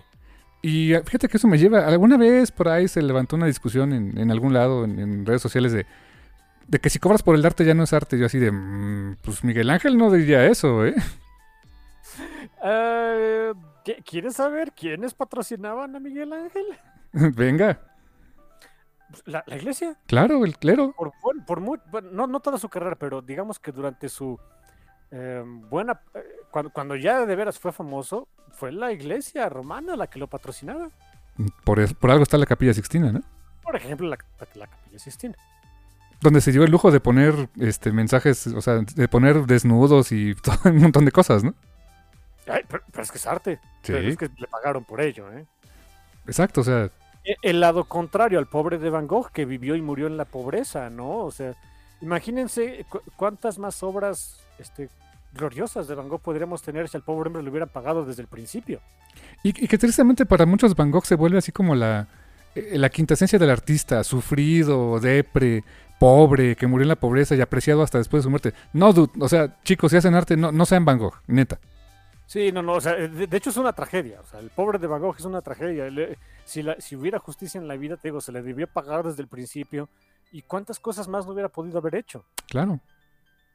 ¿Hasta dónde pudo haber llegado su arte? Pero te acuerdas que tuvo varios periodos, ¿no?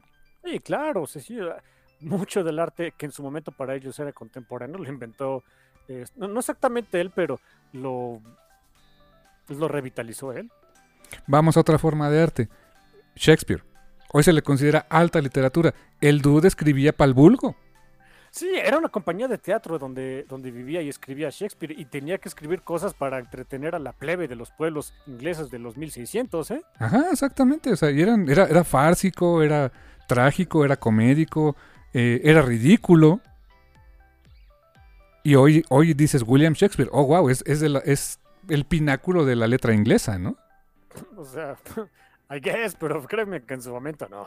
Ajá, exacto. O sea, y como eso hay muchos, o sea, no teman, el mensaje, si nos están escuchando artistas, no teman cobrar por su arte, ¿eh? Neta.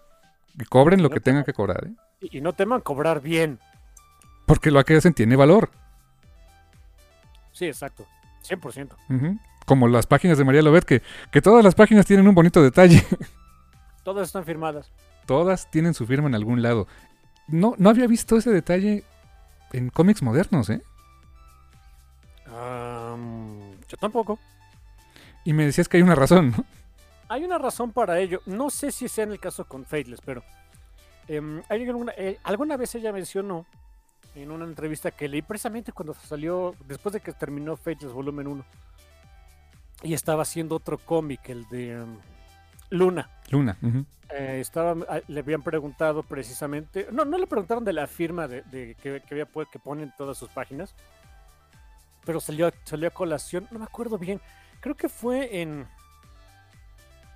en Comic Book Resources, no estoy seguro dónde haya sido el sitio. Eh, pero bueno, la pregunta iba, pues precisamente eh, acerca de la vida del artista y de algo así de, de- de, pues, mm, la analogía entre la vida del artista, Fate y ella, ¿no? Y eh, por ahí salió el tema a colación de que se le hacía chistoso de, "Ay, pues que pues, pongo mi firma en- en las páginas porque, digo, no sé si es el caso con Fateless de que sea arte tradicional, no lo sé, pero por lo menos sus cómics anteriores, que María López lo hacía de manera tradicional, papel, tinta, este, papel y tinta, eh, le, pon- le pone la firma para poder venderlas más caro. Y está perfectamente bien. O sea, gran idea. Muy buena idea, porque entonces todas tus, todas tus páginas tienen tu rúbrica, todas están garantizadas que es la original y pues como artista la puedes vender más. O sea, la, ay, fuck, shit, este, la puedes vender más carita. Y te digo una cosa, Si tuviera el dinero para comprar una- página, la que quieras, cualquier página valdría la pena, ¿eh? O sea, de- Sí, por lo menos de la- los números de Fate, de Fateless que, de Fateless 2 que estamos leyendo, eh, hasta los paneles más transicionales hay, hay bastante valor artístico en ellos, ¿eh? Sí, digo, no sé, no sé, no creo, no, no estoy seguro, pero no creo que Fateless sea arte tradicional. Pero hay otras obras de María Lovett que sí lo son, sí me encantaría conseguir una página suya. También otra artista, este, también erótica, por cierto, que ella sí hace eh, su arte totalmente tradicional. Y sí me metí a su sitio para ver cuánto costaba, ¿no? Y dije, nah, too rich for my fucking blood. Es esta, este, ah, Leila Lace que Mm, está ok. dibujando un cómic para Volt. Ella sí, todo su arte es, es tradicional. Tiene unas páginas preciosas, pero. ah, fuck. Digo, y hay quien los puede pagar, o sea, eso es un hecho, ¿no? Sí, sí, sí, por supuesto. por supuesto, pero pues yo no. Y tan, tan hay gente que puede pagar cualquier tipo de arte que vende sus obras, o sea, lo logra. O sea, Fate logra vender sus obras y las vende bien, ¿eh? Sí, y, y buena parte de, sobre todo de los primeros dos, tres números de este nuevo volumen de, de Fateless es, pues, el, el cómo le hace Fate para ir, em, pues, rodeando todas esas vicitudes de, de vender su, nueva exposición y de lo que tiene que hacer de, de, eh, cómo ir consiguiendo nuevas ideas. Y se va metiendo también el elemento sobrenatural. A cada rato, me parece que en los primeros cuatro números, en, cada uno de los primeros cuatro números, eh, Fate se ve, eh, llega un momento en el, en el número en el que de manera involuntaria como que se ve arrastrada hacia el mundo sobrenatural y es a veces es atacada por elementos sobrenaturales, a veces simplemente eh, se ve atraída hacia ellos, pero vemos que no hay, o sea, Fate ya no empieza a estar solamente en este mundo, también ya está en, en el otro. Sí, en ese mundo místico espiral, ¿no? Que, que al que poco a poco al lector van metiendo cada vez más y se te va haciendo menos raro. Sí, ah, y, igual al, al grado de que al principio, pues, o sea, cuando se, ahora sí que cuando tiene sus viajes y regresa como que al mundo real, o sea, hasta la misma Poppy le dice, no, pues tranquila, no pasó nada, nada más te desmayaste, ¿no? Y si de, no, no me desmayé, fui a otro lado. Pues, si te desmayaste, tú tranquila, este, no has comido, o sea, como que le, la hija del diablo te está diciendo, este, tranquila, no pasa nada, entonces deberías preocuparte porque algo está pasando. También hay, hay un elemento que constantemente está eh, molestando a Fate, que son moscas. moscas y gusanos que normalmente están asociados este, con, con Poppy. ¿Qué elemento del infierno era asociado con moscas y gusanos? Belzebú, Belzebú. el señor de las moscas. O sea, no, no muy sutil, ¿eh? ¿Qué, significa Belzebú? T- Sé que Lord of the Flies. Es tal cual, ¿verdad? Sí, ujú, tal cual. Ah, ok, ok. O sea, yo supongo que es, eh, eso es Poppy. Eh, Podría ser, o sea, eh, que sea como una especie de triada, ya sabes, como, como incluso lo, lo mencionó alguna vez Neil Gaiman, ¿no? Que el infierno era Lucifer, Belcebú y eh, creo que era Azazel, ¿no? Azazel, Azazel. Sí, o sea, quién sabe si aquí hay otro más, pero por lo menos aquí, o sea, una diada entre, no sé, Belcebú y, y Lucifer, pues me suena que podría ser, ¿no? Sí, cuando Belzebú es la hija del diablo. Pero bueno. Ajá, exacto. Por cierto, gráficamente Poppy me, me encanta, o sea, me encanta cómo María Lovett li- diferencia sus personajes, incluso color coded, ¿eh? Ah, 100%. El que viste de negro, ah, el, que- el que viste de negro y parece Robert Smith o Neil Gaiman, ah, ese es el diablo. Exactamente, eso te iba a decir. Lo hizo, o sea, eh, no sé si, si Azzarello o Lobet lo hicieron a propósito, pero de, oye, vamos a hacer como que se vista como Neil Gaiman. Va, Se parece un friego. Pobrecito de, de Neil se parece a, a Lois. Bueno, Lois un poco más creep. Neil, Neil tiene cara de buena gente, ¿no? ah, sí, sí, eso sí. Eh, mientras que Poppy es, es, es colorida, es, es Pinkie Pie, ¿no? Ella hasta su cabello se lo tiñe de azul y yo no me acordaba, hay un número después donde vemos, vemos a Poppy trabajar. Yo dije, ¿de qué lo hace Poppy? Ella es modelo. Ajá, sí.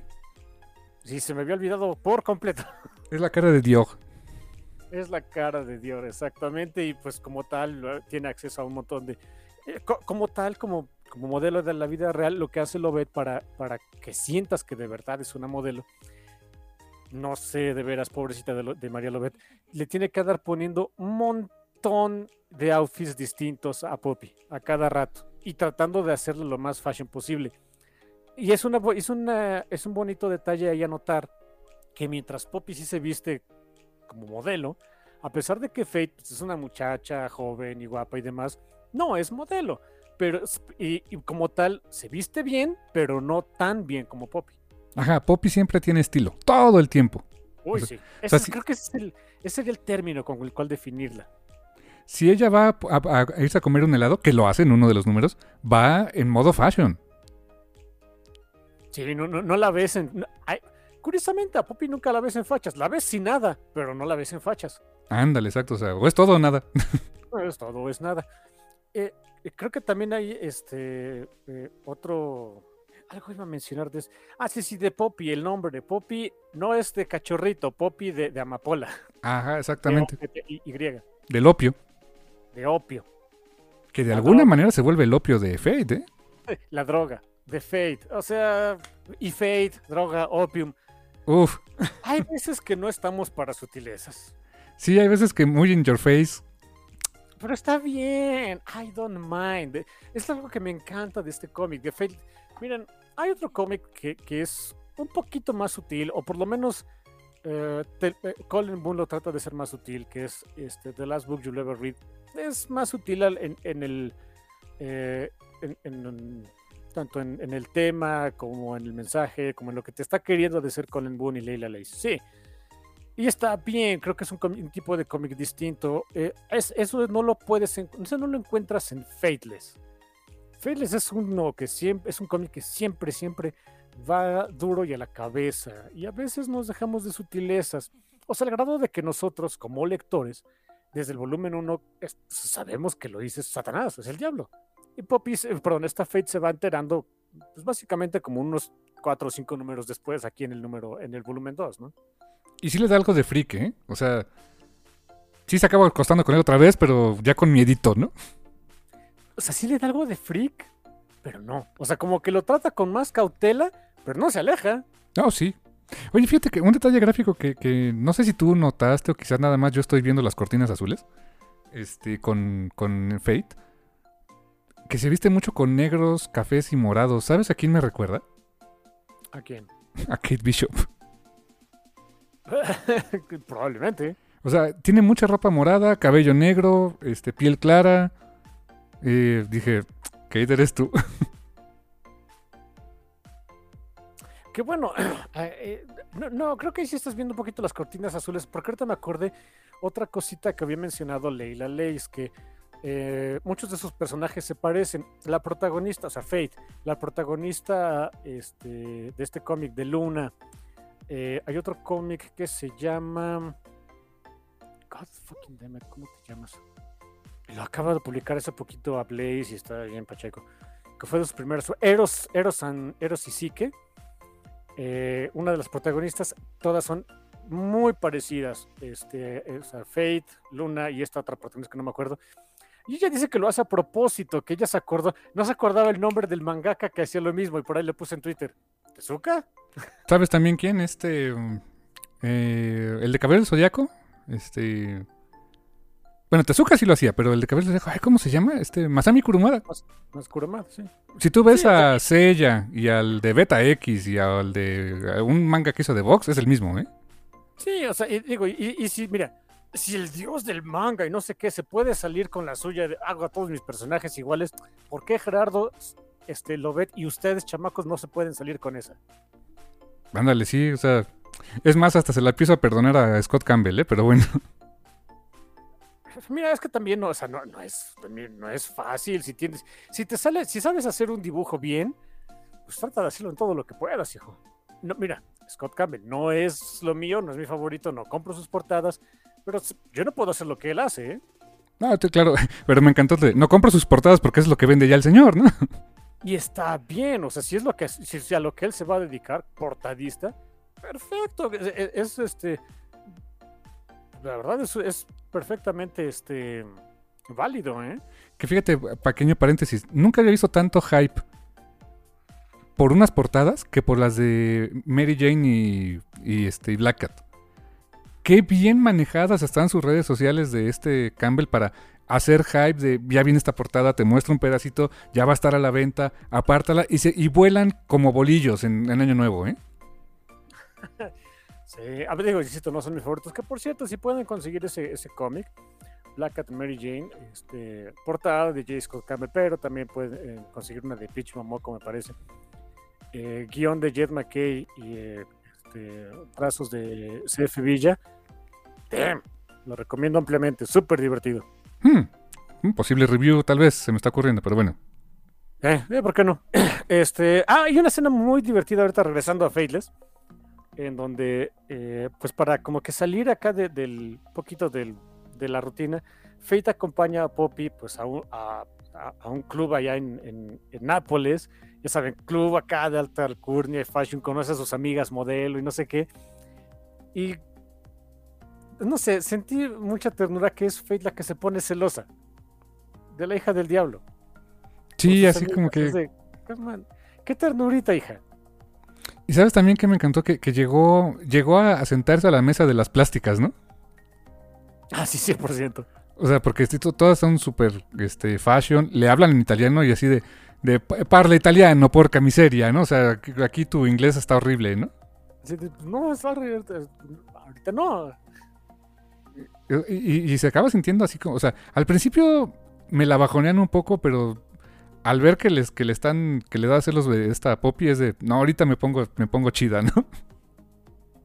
Sí, y, y tiene eso, la vemos utilizar otra vez. Esos efectos raros, Fate tiene esa capacidad, pues de lo que conocemos, conoceríamos como magia, ¿no? Alterar un poquito la realidad a su voluntad. eh, para hacer que una de las modelos, la que la estaba como que bulleando más, se friquee y etcétera. Y, pues, lejos de, de, eh, de sentirse mal, o sea, hasta lo hace con gusto. Y es me quedé de Fate. Tanto tirarte al diablo te está afectando. En ese sentido su magia me recuerda un poco, ¿te acuerdas de aquella película de Witchcraft? La de este jóvenes brujas? Ah, ya, sí, sí, sí.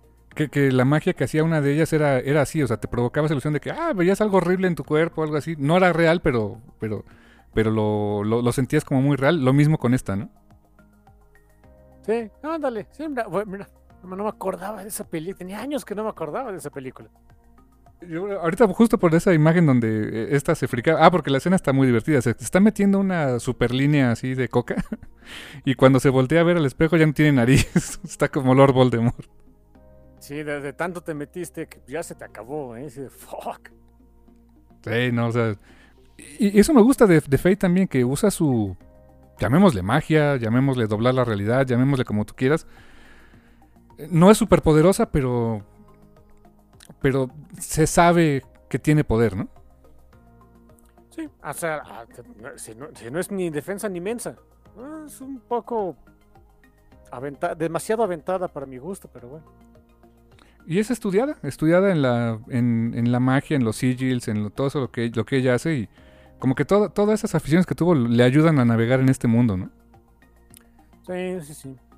Curiosamente, eh, que e- eso que mencionas de que está estudiada en, pues, en lo esotérico y en lo oculto y demás, es lo que vemos en el número 4, porque se, es un número, eh, este no quiero decir que sea de relleno, pero sí es un poquito más para desarrollar más a Fate dentro de... eh, o sea, desarro- desarrollar a Fate sin utilizar al resto de los personajes, sin que se tenga que meter Lois o Poppy o Salomon, que es un dude, digo que como que anda con las dos, en fin, está raro el cuate. Sin utilizarlos a ellos, es desarrollar más a Fate. ¿Y de qué trata el número 4? Es, es simplemente Fate se aburre, se sale a pasear por, a pasear por Milán y se, por azares del destino se, se encuentra con un muchacho eh, que se hace llamar Melky y pasan una tarde juntos, una tarde y toda la noche juntos se van, a, ir a- se van a, eh, a las afueras de la ciudad al final, en la noche, a, a ver las estrellas, se tiran, porque ¿por qué no?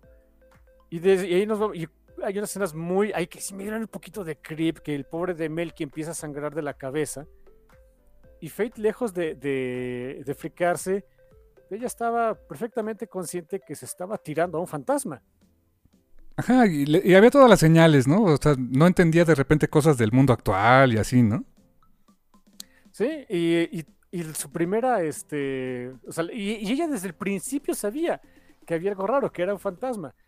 era Melchiore Duperril, un, un joven aristócrata asesinado en Nápoles en los años no sé cuántos, que cuando Poppy lo ve salir de un edificio, eh, que dice, desde ahí se le hizo raro porque, ¿por qué saliste de esa puerta cuando es un vil banco y nadie puede entrar por ahí, ¿no? Y ya, cuando se despiden, este Melchiore le dice, ah, en ese entonces era un palacio, ¿no? Así que tras esa despedida, tras darse cuenta de que, o sea, el mismo Melchior dice, dice, chin, o sea, sí, siempre, siempre supiste que yo era un fantasma. Se despiden, se despiden como, como cuates, hasta eso, Melchior se va, Poppy se queda ahí en, en el bosquecito ese, cuando la encuentra Lois y le trae eh, la materia prima para seguir, para poder culminar su nueva exposición. Un montón de mujeres menstruando, adivina de dónde va a sacar la sangre menstrual, porque también hay un detallito muy padre que le dice a Poppy en uno de los números de, oye, ¿cómo cuántas pinturas sacaste tú solita?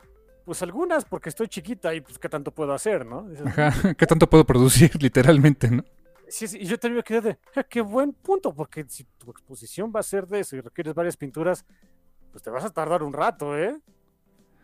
Y fíjate que es e- e- ese. El número 4, como dices en particular, pareciera como que es el. Efectivamente, el, si fuera una, serie de anime o no sé, o una serie de, de 10 episodios o de 6 en Netflix, dices, pues claro, es el episodio de como entre comillas relleno, pero que te ayuda a, desarrollar más el personaje. Entonces, apoyo totalmente tu idea, me gustó mucho eso, pero al igual que en muchas de esas, de esas otras producciones, el final del episodio te vuelve a conectar con la narrativa grande, ¿no? Que es en este caso eh, ese escalamiento que el propio Luis Luis le propone de, o sea, ya hiciste esto, e- eres transgresora, ya la gente te está comiendo tus obras, tienes que escalarlo, o sea, tienes que dar, tienes que hacer, este, la gente va a esperar más. Y, los vas a decepcionar, pero pues mira, aquí está la materia prima, date, ¿no? Qué difícil ha de ser, o sea, sobre todo ser un artista de alta alcurnia de, ya hice algo, ahora qué más hago, o sea, el, el escalamiento, que es uno de los, de veras, e- e- en las, en los cómics mainstream de superhéroes es la parte que a mí más escosor me da. El de ¿y ahora qué hago, no? Si el de, oye, ahora ya, no sé, este, eh, le rompimos la cara a Dios, ahora quién le vamos a dar en la torre, fuck, como caballeros del zodiaco, ¿no?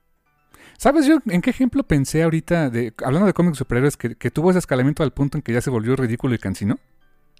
Green Lantern. Green Lantern es un excelente. Sí, sí, sí. Y, y sé perfectamente, creo que cuál vas a decir, pero dilo. Mira, llega Green Lantern, el regreso de, de, de Hal contra Sinestro. Ok, está, tienes mi atención, a pesar del- de los dibujos del, de- del bastardo ese llamado Van Skyler, pero bueno. Espera, pero ok. Ajá. Luego dices, llegas a Sinestro Core War. ¡Wow! Es una- un crossover entre los dos, este, eh, entre los dos tiros de Green Lantern de aquel tiempo, linternas amarillos contra verdes. ¡Qué bien se ve la onda esta! Perfecto, vamos, vamos para allá. Y termina eso y ya está, te anuncian que viene un siguiente gran evento que se llama Blackest Night, donde el teaser es linternas de siete colores diferentes. Y entonces todas las series que durante, creo que fueron como dos años, es de, ahora vas a ver a los rojos, ahora vas a ver a los morados, ahora vas a ver a los azules. Llega Blackest Night y si me preguntas a mí, a mí me gusta Blackest Night, sí la disfruto. Eh, tengo el Omni, por cierto. Eh, por cierto, es el Omni más, más masivo que ha publicado DC hasta la fecha. ¿eh? No le ha ganado ninguno. Eh, ¿Es en serio? Sí, es el que está, es, es el tabicote más tabique que hay de, de- de- de DC Comics hasta el momento. Yo pensaba que era el de Kirby y no, es por unas páginas, es el de, el de Blackest Night. Damn. Pero bueno, para mí ahí se tuvo que haber acabado el rollo con, con Jeff Jones y Durrón. Ya cuando después fue de War of the Green Lanterns y que otro tipo de Lanterns, es de, ya, ya, ya, ya, gracias, ya me contaste lo, lo que querías contarme, ya es too much. Y creo que ese escalamiento hizo que ese ron se fuera para abajo. ¿eh? Sí, justamente ahí iba yo. Sí, eso es cuando sientes. eh, ok. Too much. Sí. Y, y te voy a dar un ejemplo fuera del mundo del cómic de, de u- de una banda de artistas que hicieron exactamente lo opuesto cuando la gente esperaba el escalamiento. Y ese te- es Queen. Cuando Queen saca el, el este, Anaga the Opera, que es un discazo, o sea, es un discazo por donde lo quieras ver. O sea, viene la maldita Rapsodia Bohemia, que pues es. O sea, dices Rapsodia Bohemia, piensas en Queen, ¿no? Este. eh, contrae- trae temas que son inmortales de la banda eh, donde exploraron muchísimos, o sea, toda la parte operística, le metieron diferentes instrumentos, ritmos, etcétera. eh, la, la crítica esperaba a Nightmare de Opera parte 2. ¿Qué crees? No, llegó a Day of the Races, donde exploran completamente otro sonido. Elementos este, orientales, elementos de gospel, eh, elementos de este, eh, eh, baladas. Y dicen, oye, esto no se parece. Y qué bueno. Y creo que eso es donde los artistas, los que la saben hacer, es de, esto es los que, lo que esperaban, o sea, querían encasillarme en esto, no voy a hacer lo mismo. Damn, qué buen ejemplo, ¿eh? O años después de Game. Uy, de game. sí, Cambió el juego, ¿eh? ¡Ah! Cambió el juego, qué bueno. ok. Yo me imagino el shock que ha de haber sido para los fans recalcitrantes de Queen el Hot Space. Porque yo creo que esperaban The Game parte 2. Ajá. Y, Y el- no, y Hot Space es un gran disco. Es, sí, o sea, por, por, por este mérito propio, Hot Space es un discazo también. De los menos queridos por muchos fans, pero a mí me encanta. Sí, 100%. Hay- Hay muchas canciones ahí que son, voy a ser súper honestos, mis favoritas de Queen. Eh, Backchat es de mis favoritas. Y es un rolón. Y, y- y es este, es yaceadito y este, tiene algo de, este, hay mucho sintetizador de por medio. que nada que ver con Queen. Que es fenomenal la maldita canción. Body Language, hablando de, Fate, de Fateless, por ejemplo. Body Language. ah, eh, creo que es la canción más Freddie Mercury de Queen. Oh, sí, las sí, por o- O de las supuesto. canciones más Freddie Mercury de Queen. Tienes toda la razón, ¿eh? Ah, no, genial, genial discazo.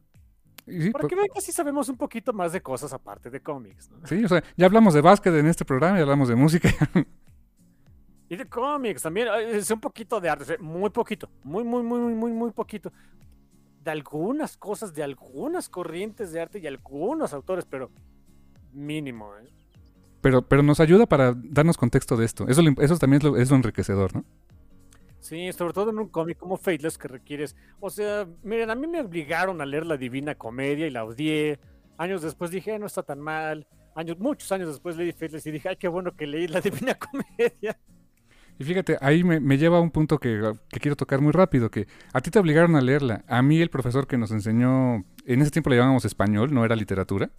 eh, David Cholico, no sé si alguna vez me escuche, pero este eh, me quito el sombrero. Por él, la Divina Comedia me hizo sentido. Y por él es que me gustó mucho leer. Ja. A mí me gustó a pesar de mis maestros. Sí, exacto. sí me has contado. No, algún día voy a contar. Es una historia de vida que no voy a contar ahorita, pero el por qué empecé a leer, o sea, a canijo. eh, que, que si me preguntan a la fecha, oye, Rul, ¿cómo cuánto lees al, al año? No tengo idea, no me molesto, en, no me molesto en, en- en ver, se me hace ocioso. Who's Counting, ¿no? Sí, o sea, ¿para qué contarlo? O sea, ni, ni tengo interés en eso, pasa que es un resto. Pero el por qué leo tanto, el por qué tengo tanta afinidad, este, sobre todo con la comunidad lésbica, tengo una deuda de vida con ellas. Y Gronaways, todo eso está súper conectado. Algún día les cuento la anécdota. Ok. Muy interesante eso, carnal. Muy interesante. Es, padre. E- es, es una anécdota bonita, no hay nada de angst al respecto, ¿eh? es bonito. Sí, es, es- una cosa muy Carolina Dean, no es una cosa Nico Minoru, ¿no? Exactamente, qué buen. Me gustó, me gustó, bien bajado el balón. Oye, por cierto, el número 5. Ahí es. eh, eh, ¿dónde- Cinco, Híjoles. Uf. Por cierto, si ustedes este, se sienten incómodos con los desnudos masculinos, número uno, maduren. Número dos, de eso hay mucho en, este, en Fateless. Y si se sienten incómodos con la sangre menstrual, número uno, maduren. Y número dos, hay mucho de esto, sobre todo en este número. Ay, literalmente hay un lago de eso. Y, y que, eh, o sea, porque Lois, siendo fotógrafo, siendo también el artista, pues va a aprovechar de que, sí, aparte de que te consigo tus pigmentos, Fate, pues también voy a aprovechar yo para hacer este, mi exposición de, de- fotografía, donde también voy a choquear a mi público, ¿no? Así que él posa en una serie de, de- retratos desnudos, este, en una, eh, en una eh, fuente eh, llena de sangre menstrual, y es de, Lois, damn, o sea, hay un cierto elemento de Fate no me puede rebasar, también tengo que entrarle yo. Sí, claro, y aparte es como de aprovecha el bug, ¿no? Ya te las traje, pues deja hacer algo con ellas, ¿no? Eh, aparte, es buen punto. Y este, por cierto, hay un, hay un cuadrito, y, y no sé si es intencional de María Lobet, pero eh, cuando está haciendo el photoshoot con, de él este, con las modelos, la, la pose de Lois es casi el David de Miguel Ángel, ¿eh? Eh, mira, es muy probable que sí, porque eh, sobre todo en el, en el volumen 3, María López lo ha dicho, hay varias, hay algunas portadas y varios paneles en donde ella ha utilizado eh, retablos y pinturas, este, sobre todo de los periodos clásicos, creo que ya dijo ella, eh, de arte sacro, que para como inspiración. Em, Malanda. De hecho, de hecho hay hay una, la portada del número 2 del volumen 3, me parece, es este eh, es Dante y Virgilio, o sea, tal cual, pero con este, eh, pero, en esta ocasión es este, Lois y, y, y, Fate. O sea que tal vez a lo mejor sí, y además es Italia donde se desarrolla esta, este segundo volumen, no, me, no se me haría raro, ¿eh? Así que, ¿por qué no? Sí, sí, es no, muy probablemente. ¿eh? Realmente el número 5 lo podemos resumir en que a través de cierta, ciertos elementos de su vida pasada, una viejita que le anda siguiendo básicamente, Lois, este, perdón, esta Fate se entera de quién es Lois. Y si al principio se friquea y dice, ¿qué voy a hacer si estoy vendiéndole de a poquito mi alma al diablo? Y ya me acosté con él y con su hija y a los dos. Y lo voy a volver a hacer, ¿no? Y lo voy a volver a hacer porque que le, que le hacemos al cuento, ¿no? Se empieza a friquear cuando llega este Salomón, este músico que les digo que es amigo de Fate y de y, amigo de Fate y de Poppy. Y fuck pues, buddy, ¿no? Sí, es su fuck buddy, básicamente. Y, y, Fate se saca de onda de, o sea, también le dice aléjate porque piensa que tú también estás metido en todo esto, o sea, has de ser un demonio. Le dice, yo sé quién es Lois, ¿no? Y este Solomon es de, ah, shit, eso no es bueno. Y no, pero sácate, o sea, no, no, no, no, lo que sea que vayas a hacer, no lo hagas. no, a ver, Fate, chill. Sí, ya sabes quién es Lois. Bueno, yo soy del otro equipo. Resulta que Solomon es un ángel. Yo siento que este es su Virgilio. Es un buen punto. Sí, sí puede ser, aunque, aunque llega un poco tarde a la pachanga, pero sí puede ser su Virgilio. ¿eh? Sí, es, exacto. O sea, no, no, no, es una analogía completa porque Virgilio, o sea, Dante conoce a Virgilio desde muy del principio de la Divina Comedia, es quien lo, es su guía a través del infierno. Y aquí, pues, eh, llega ya o sea, sí lo conocemos desde antes, pero como que su papel principal ya llega pues, básicamente al final del, del volumen 2. Mm, buen punto. Ah, por cierto, este número contiene una de las escenas de orgía más extrañas que he visto en la vida. No es orgía, es solo un trío, come on. Bueno, orgía, okay. son, orgía yo digo que son de 6 para arriba. Yo digo que arriba de 4, de, de, de 4 para arriba ya, porque ya no es trío, ¿no? Bueno, Cuatro, cuatro es foursome, sí, sí, pero cinco para arriba, va, te, te, la concedo, ni tú ni yo, cinco para arriba. Vale, va, va. Sí, ya, ya, ya, exacto, darle, darle un número a un quinteto ya no se oye tan bien, ya no, ya no se oye tan, tan cool, ¿no? Sí, no, ya, ya más bien parece que, que tiene su, este, eh, una banda de coristas en el parque. Dale, sí, sí. Sí, Así que sí, ok, cinco para arriba, digamos. Pues llamémosle, es la escena del, de un trío más extraña que he visto, bizarra, eh, body horror, motherfucker. O sea, sí está, sí está. Eh, de repente hay unas que, cosas que me quedan así como. es difícil de describir. Sí. Mira, piensen un poco en el cien pies humano y más o menos, pero más o menos. pero más o menos nada más. En el cien pies humanos y unos uroboros, más o menos. eh, that's just weird. Weird as fuck. Y por cierto, nos dan una pista de quién creo que es la viejita, ¿eh? La viejita que, que es como su Mad Hattie, es como su... Algo así de Fate, ¿no? Sí, su Mad Hattie es una buena... Sí, sí, tú le captaste la pista. Yo no le capté la pista. Sé que sí nos la o por lo menos lo dicen, pero yo no le capté. Soy menso. Y luego es... me platicas, no, no, no, no, no lo digas aquí. Sí, luego, luego te digo quién es, quién creo que es, pero, pero sí, es, es como ese personaje Mad Hattie en, que sale en Sandman, más o menos, algo así. Y el número 6, ya para terminar, pues es. Yo siento que es la. La caída de Fate. La caída de la fe. ¿Cae en desgracia? ¿O fall from grace? ¡Wow! Probablemente. El número empieza, este. Para no variar, para no variar con Fate, se está tirando a Solomon, ella solita, por fin, los dos nada más ellos. Eh, pero Solomon en su forma de ángel. Y hay un diálogo que tienen entre ellos que no dice nada, es un. Es este es un diálogo que se lleva a cabo en, en captions, en, en, cuadritos de texto.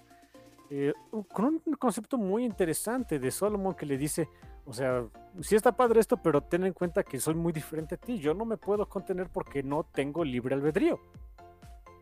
Estoy programado, ¿no? Sí, o sea, eh, esto que estoy haciendo es, pues, eh, es, no puedo decirte que no. Es de, damn. Pero él cuestiona incluso si el libre albedrío es algo bueno o no, ¿sabes? Exacto, como todo buen ángel, ¿eh? Claro, porque un buen ángel no haría eso.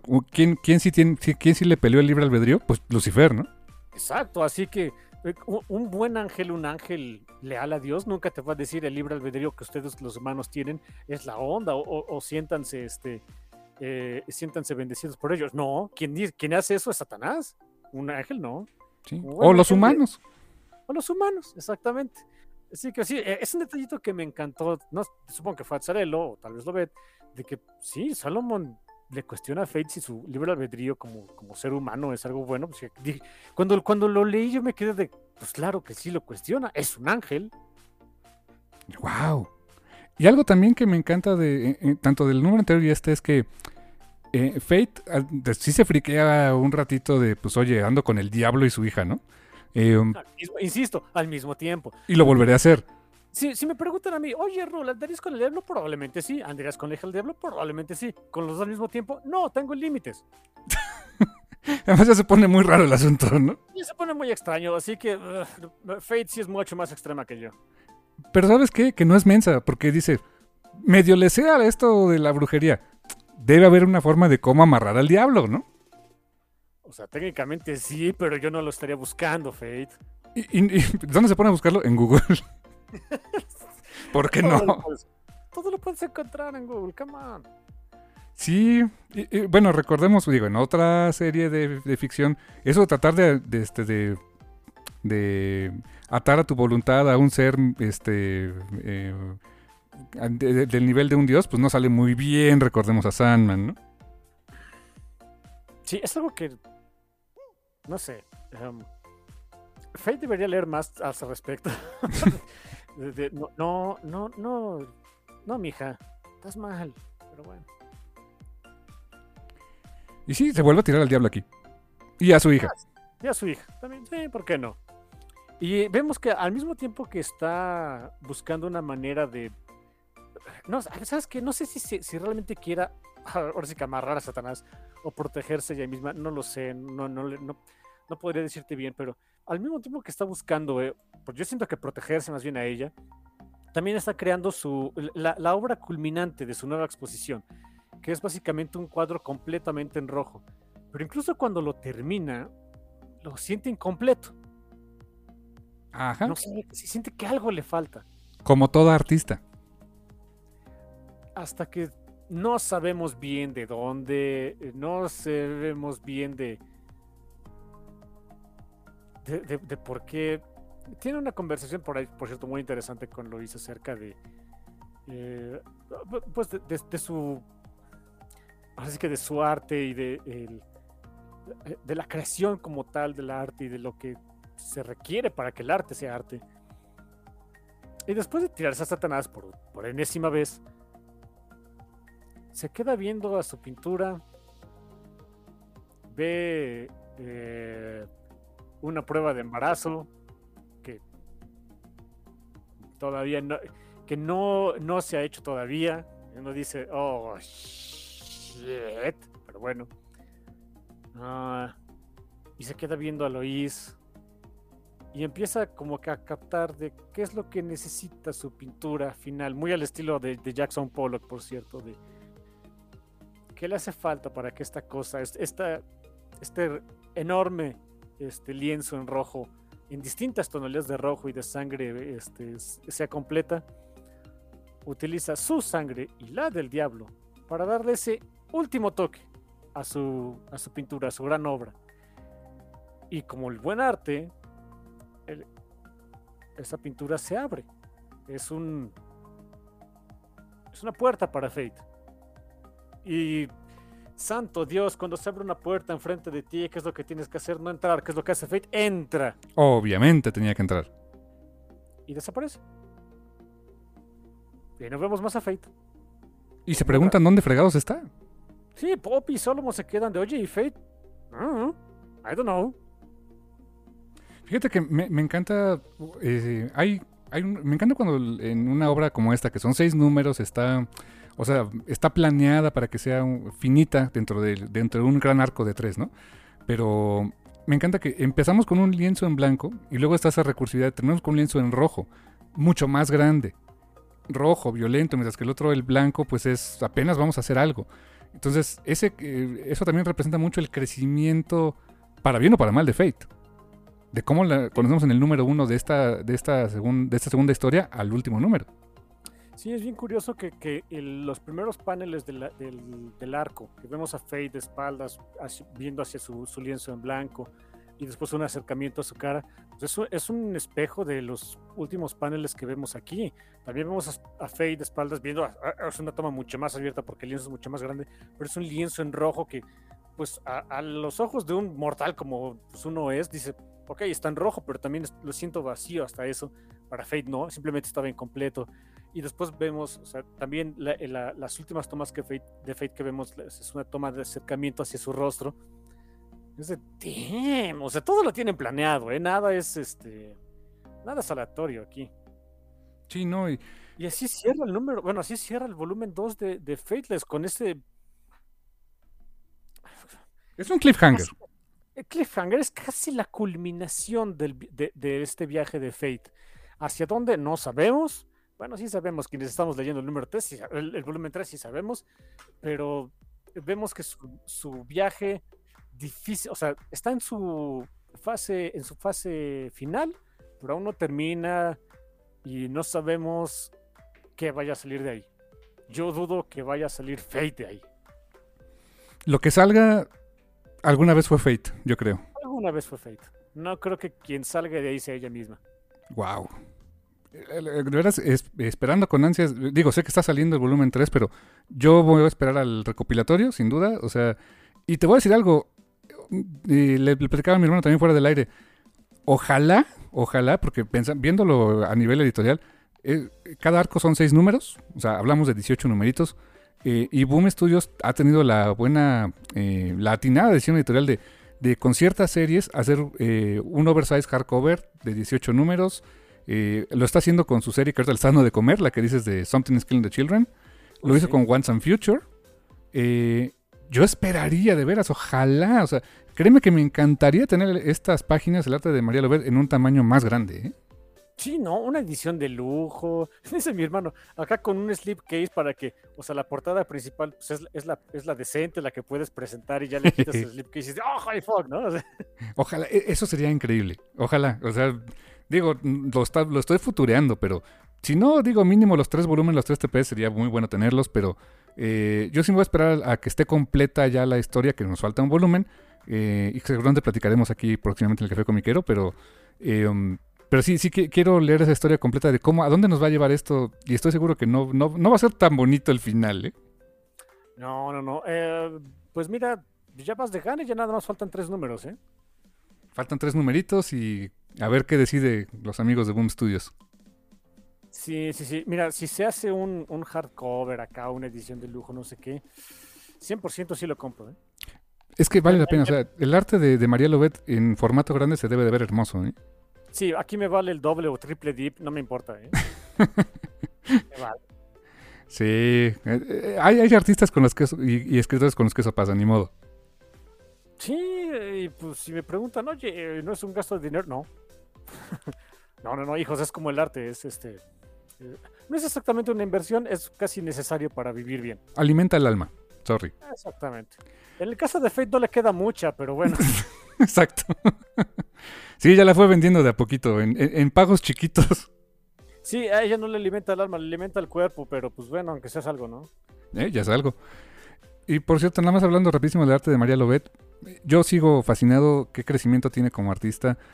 Eh, hoy leí un post por ahí de, de Larry Hama, eh, donde él como editor, escritor, etcétera, pues eh, menciona varios puntos de si estás dibujando una página de cómic, tu página debe de, hacer ciertas cosas, ¿no? Y algunas cosas se me hacían muy obvias, otras no tanto, pero había un- uno de sus bullets puso algo así como de que eh, si tus fondos, de, o sea, los fondos de tus, de tus paneles, eh, consideras que tus fondos son ese elemento que tiene que estar ahí para que, para que la figura que ya dibujaste no esté pelona, o sea, no se vea pelona tu, tu cuadro, no estás haciendo bien tu trabajo.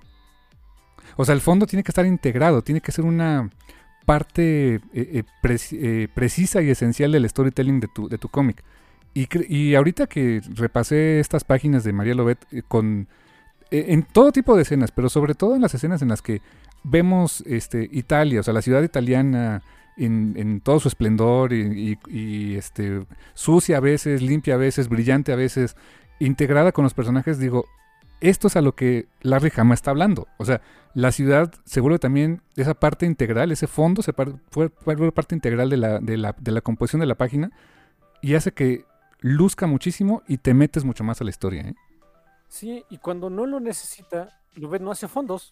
Cuando no lo- exacto, cuando no lo necesita, cuando no es el cuando no es el foco, ¿no? Ujú. Cuando no es el foco, son o fondos muy sencillos o simplemente no hay fondo. Cuando lo que quieres enfocarte es en el personaje. Sí, o sea, pues, eh, es alguien que ya tiene muchos años haciendo cómic. ¿eh? Sí, no, y este y sigo fascinado con su arte. Eh, wow, ¿qué te digo? Gran cómic, sin duda, ¿eh? Gran cómic, de veras, consíganlo. Fateless, María Lobet, Brian Azzarello. Es la mera onda. Eh, algo que quieras agregar, yo ya dije lo que tengo que decirte aquí al, al respecto. Sí, que esperamos el volumen 3 con, con ansias y que y esperen próximamente el review del volumen 3 aquí en el Café Comiquero. Ah, sí, definitivo. Y pues no queda más que decirles que gracias Totales. y hasta la próxima. Bye bye. Y no vendan sol mal diablo, chamacos, es mal negocio. Ah, oh, sí.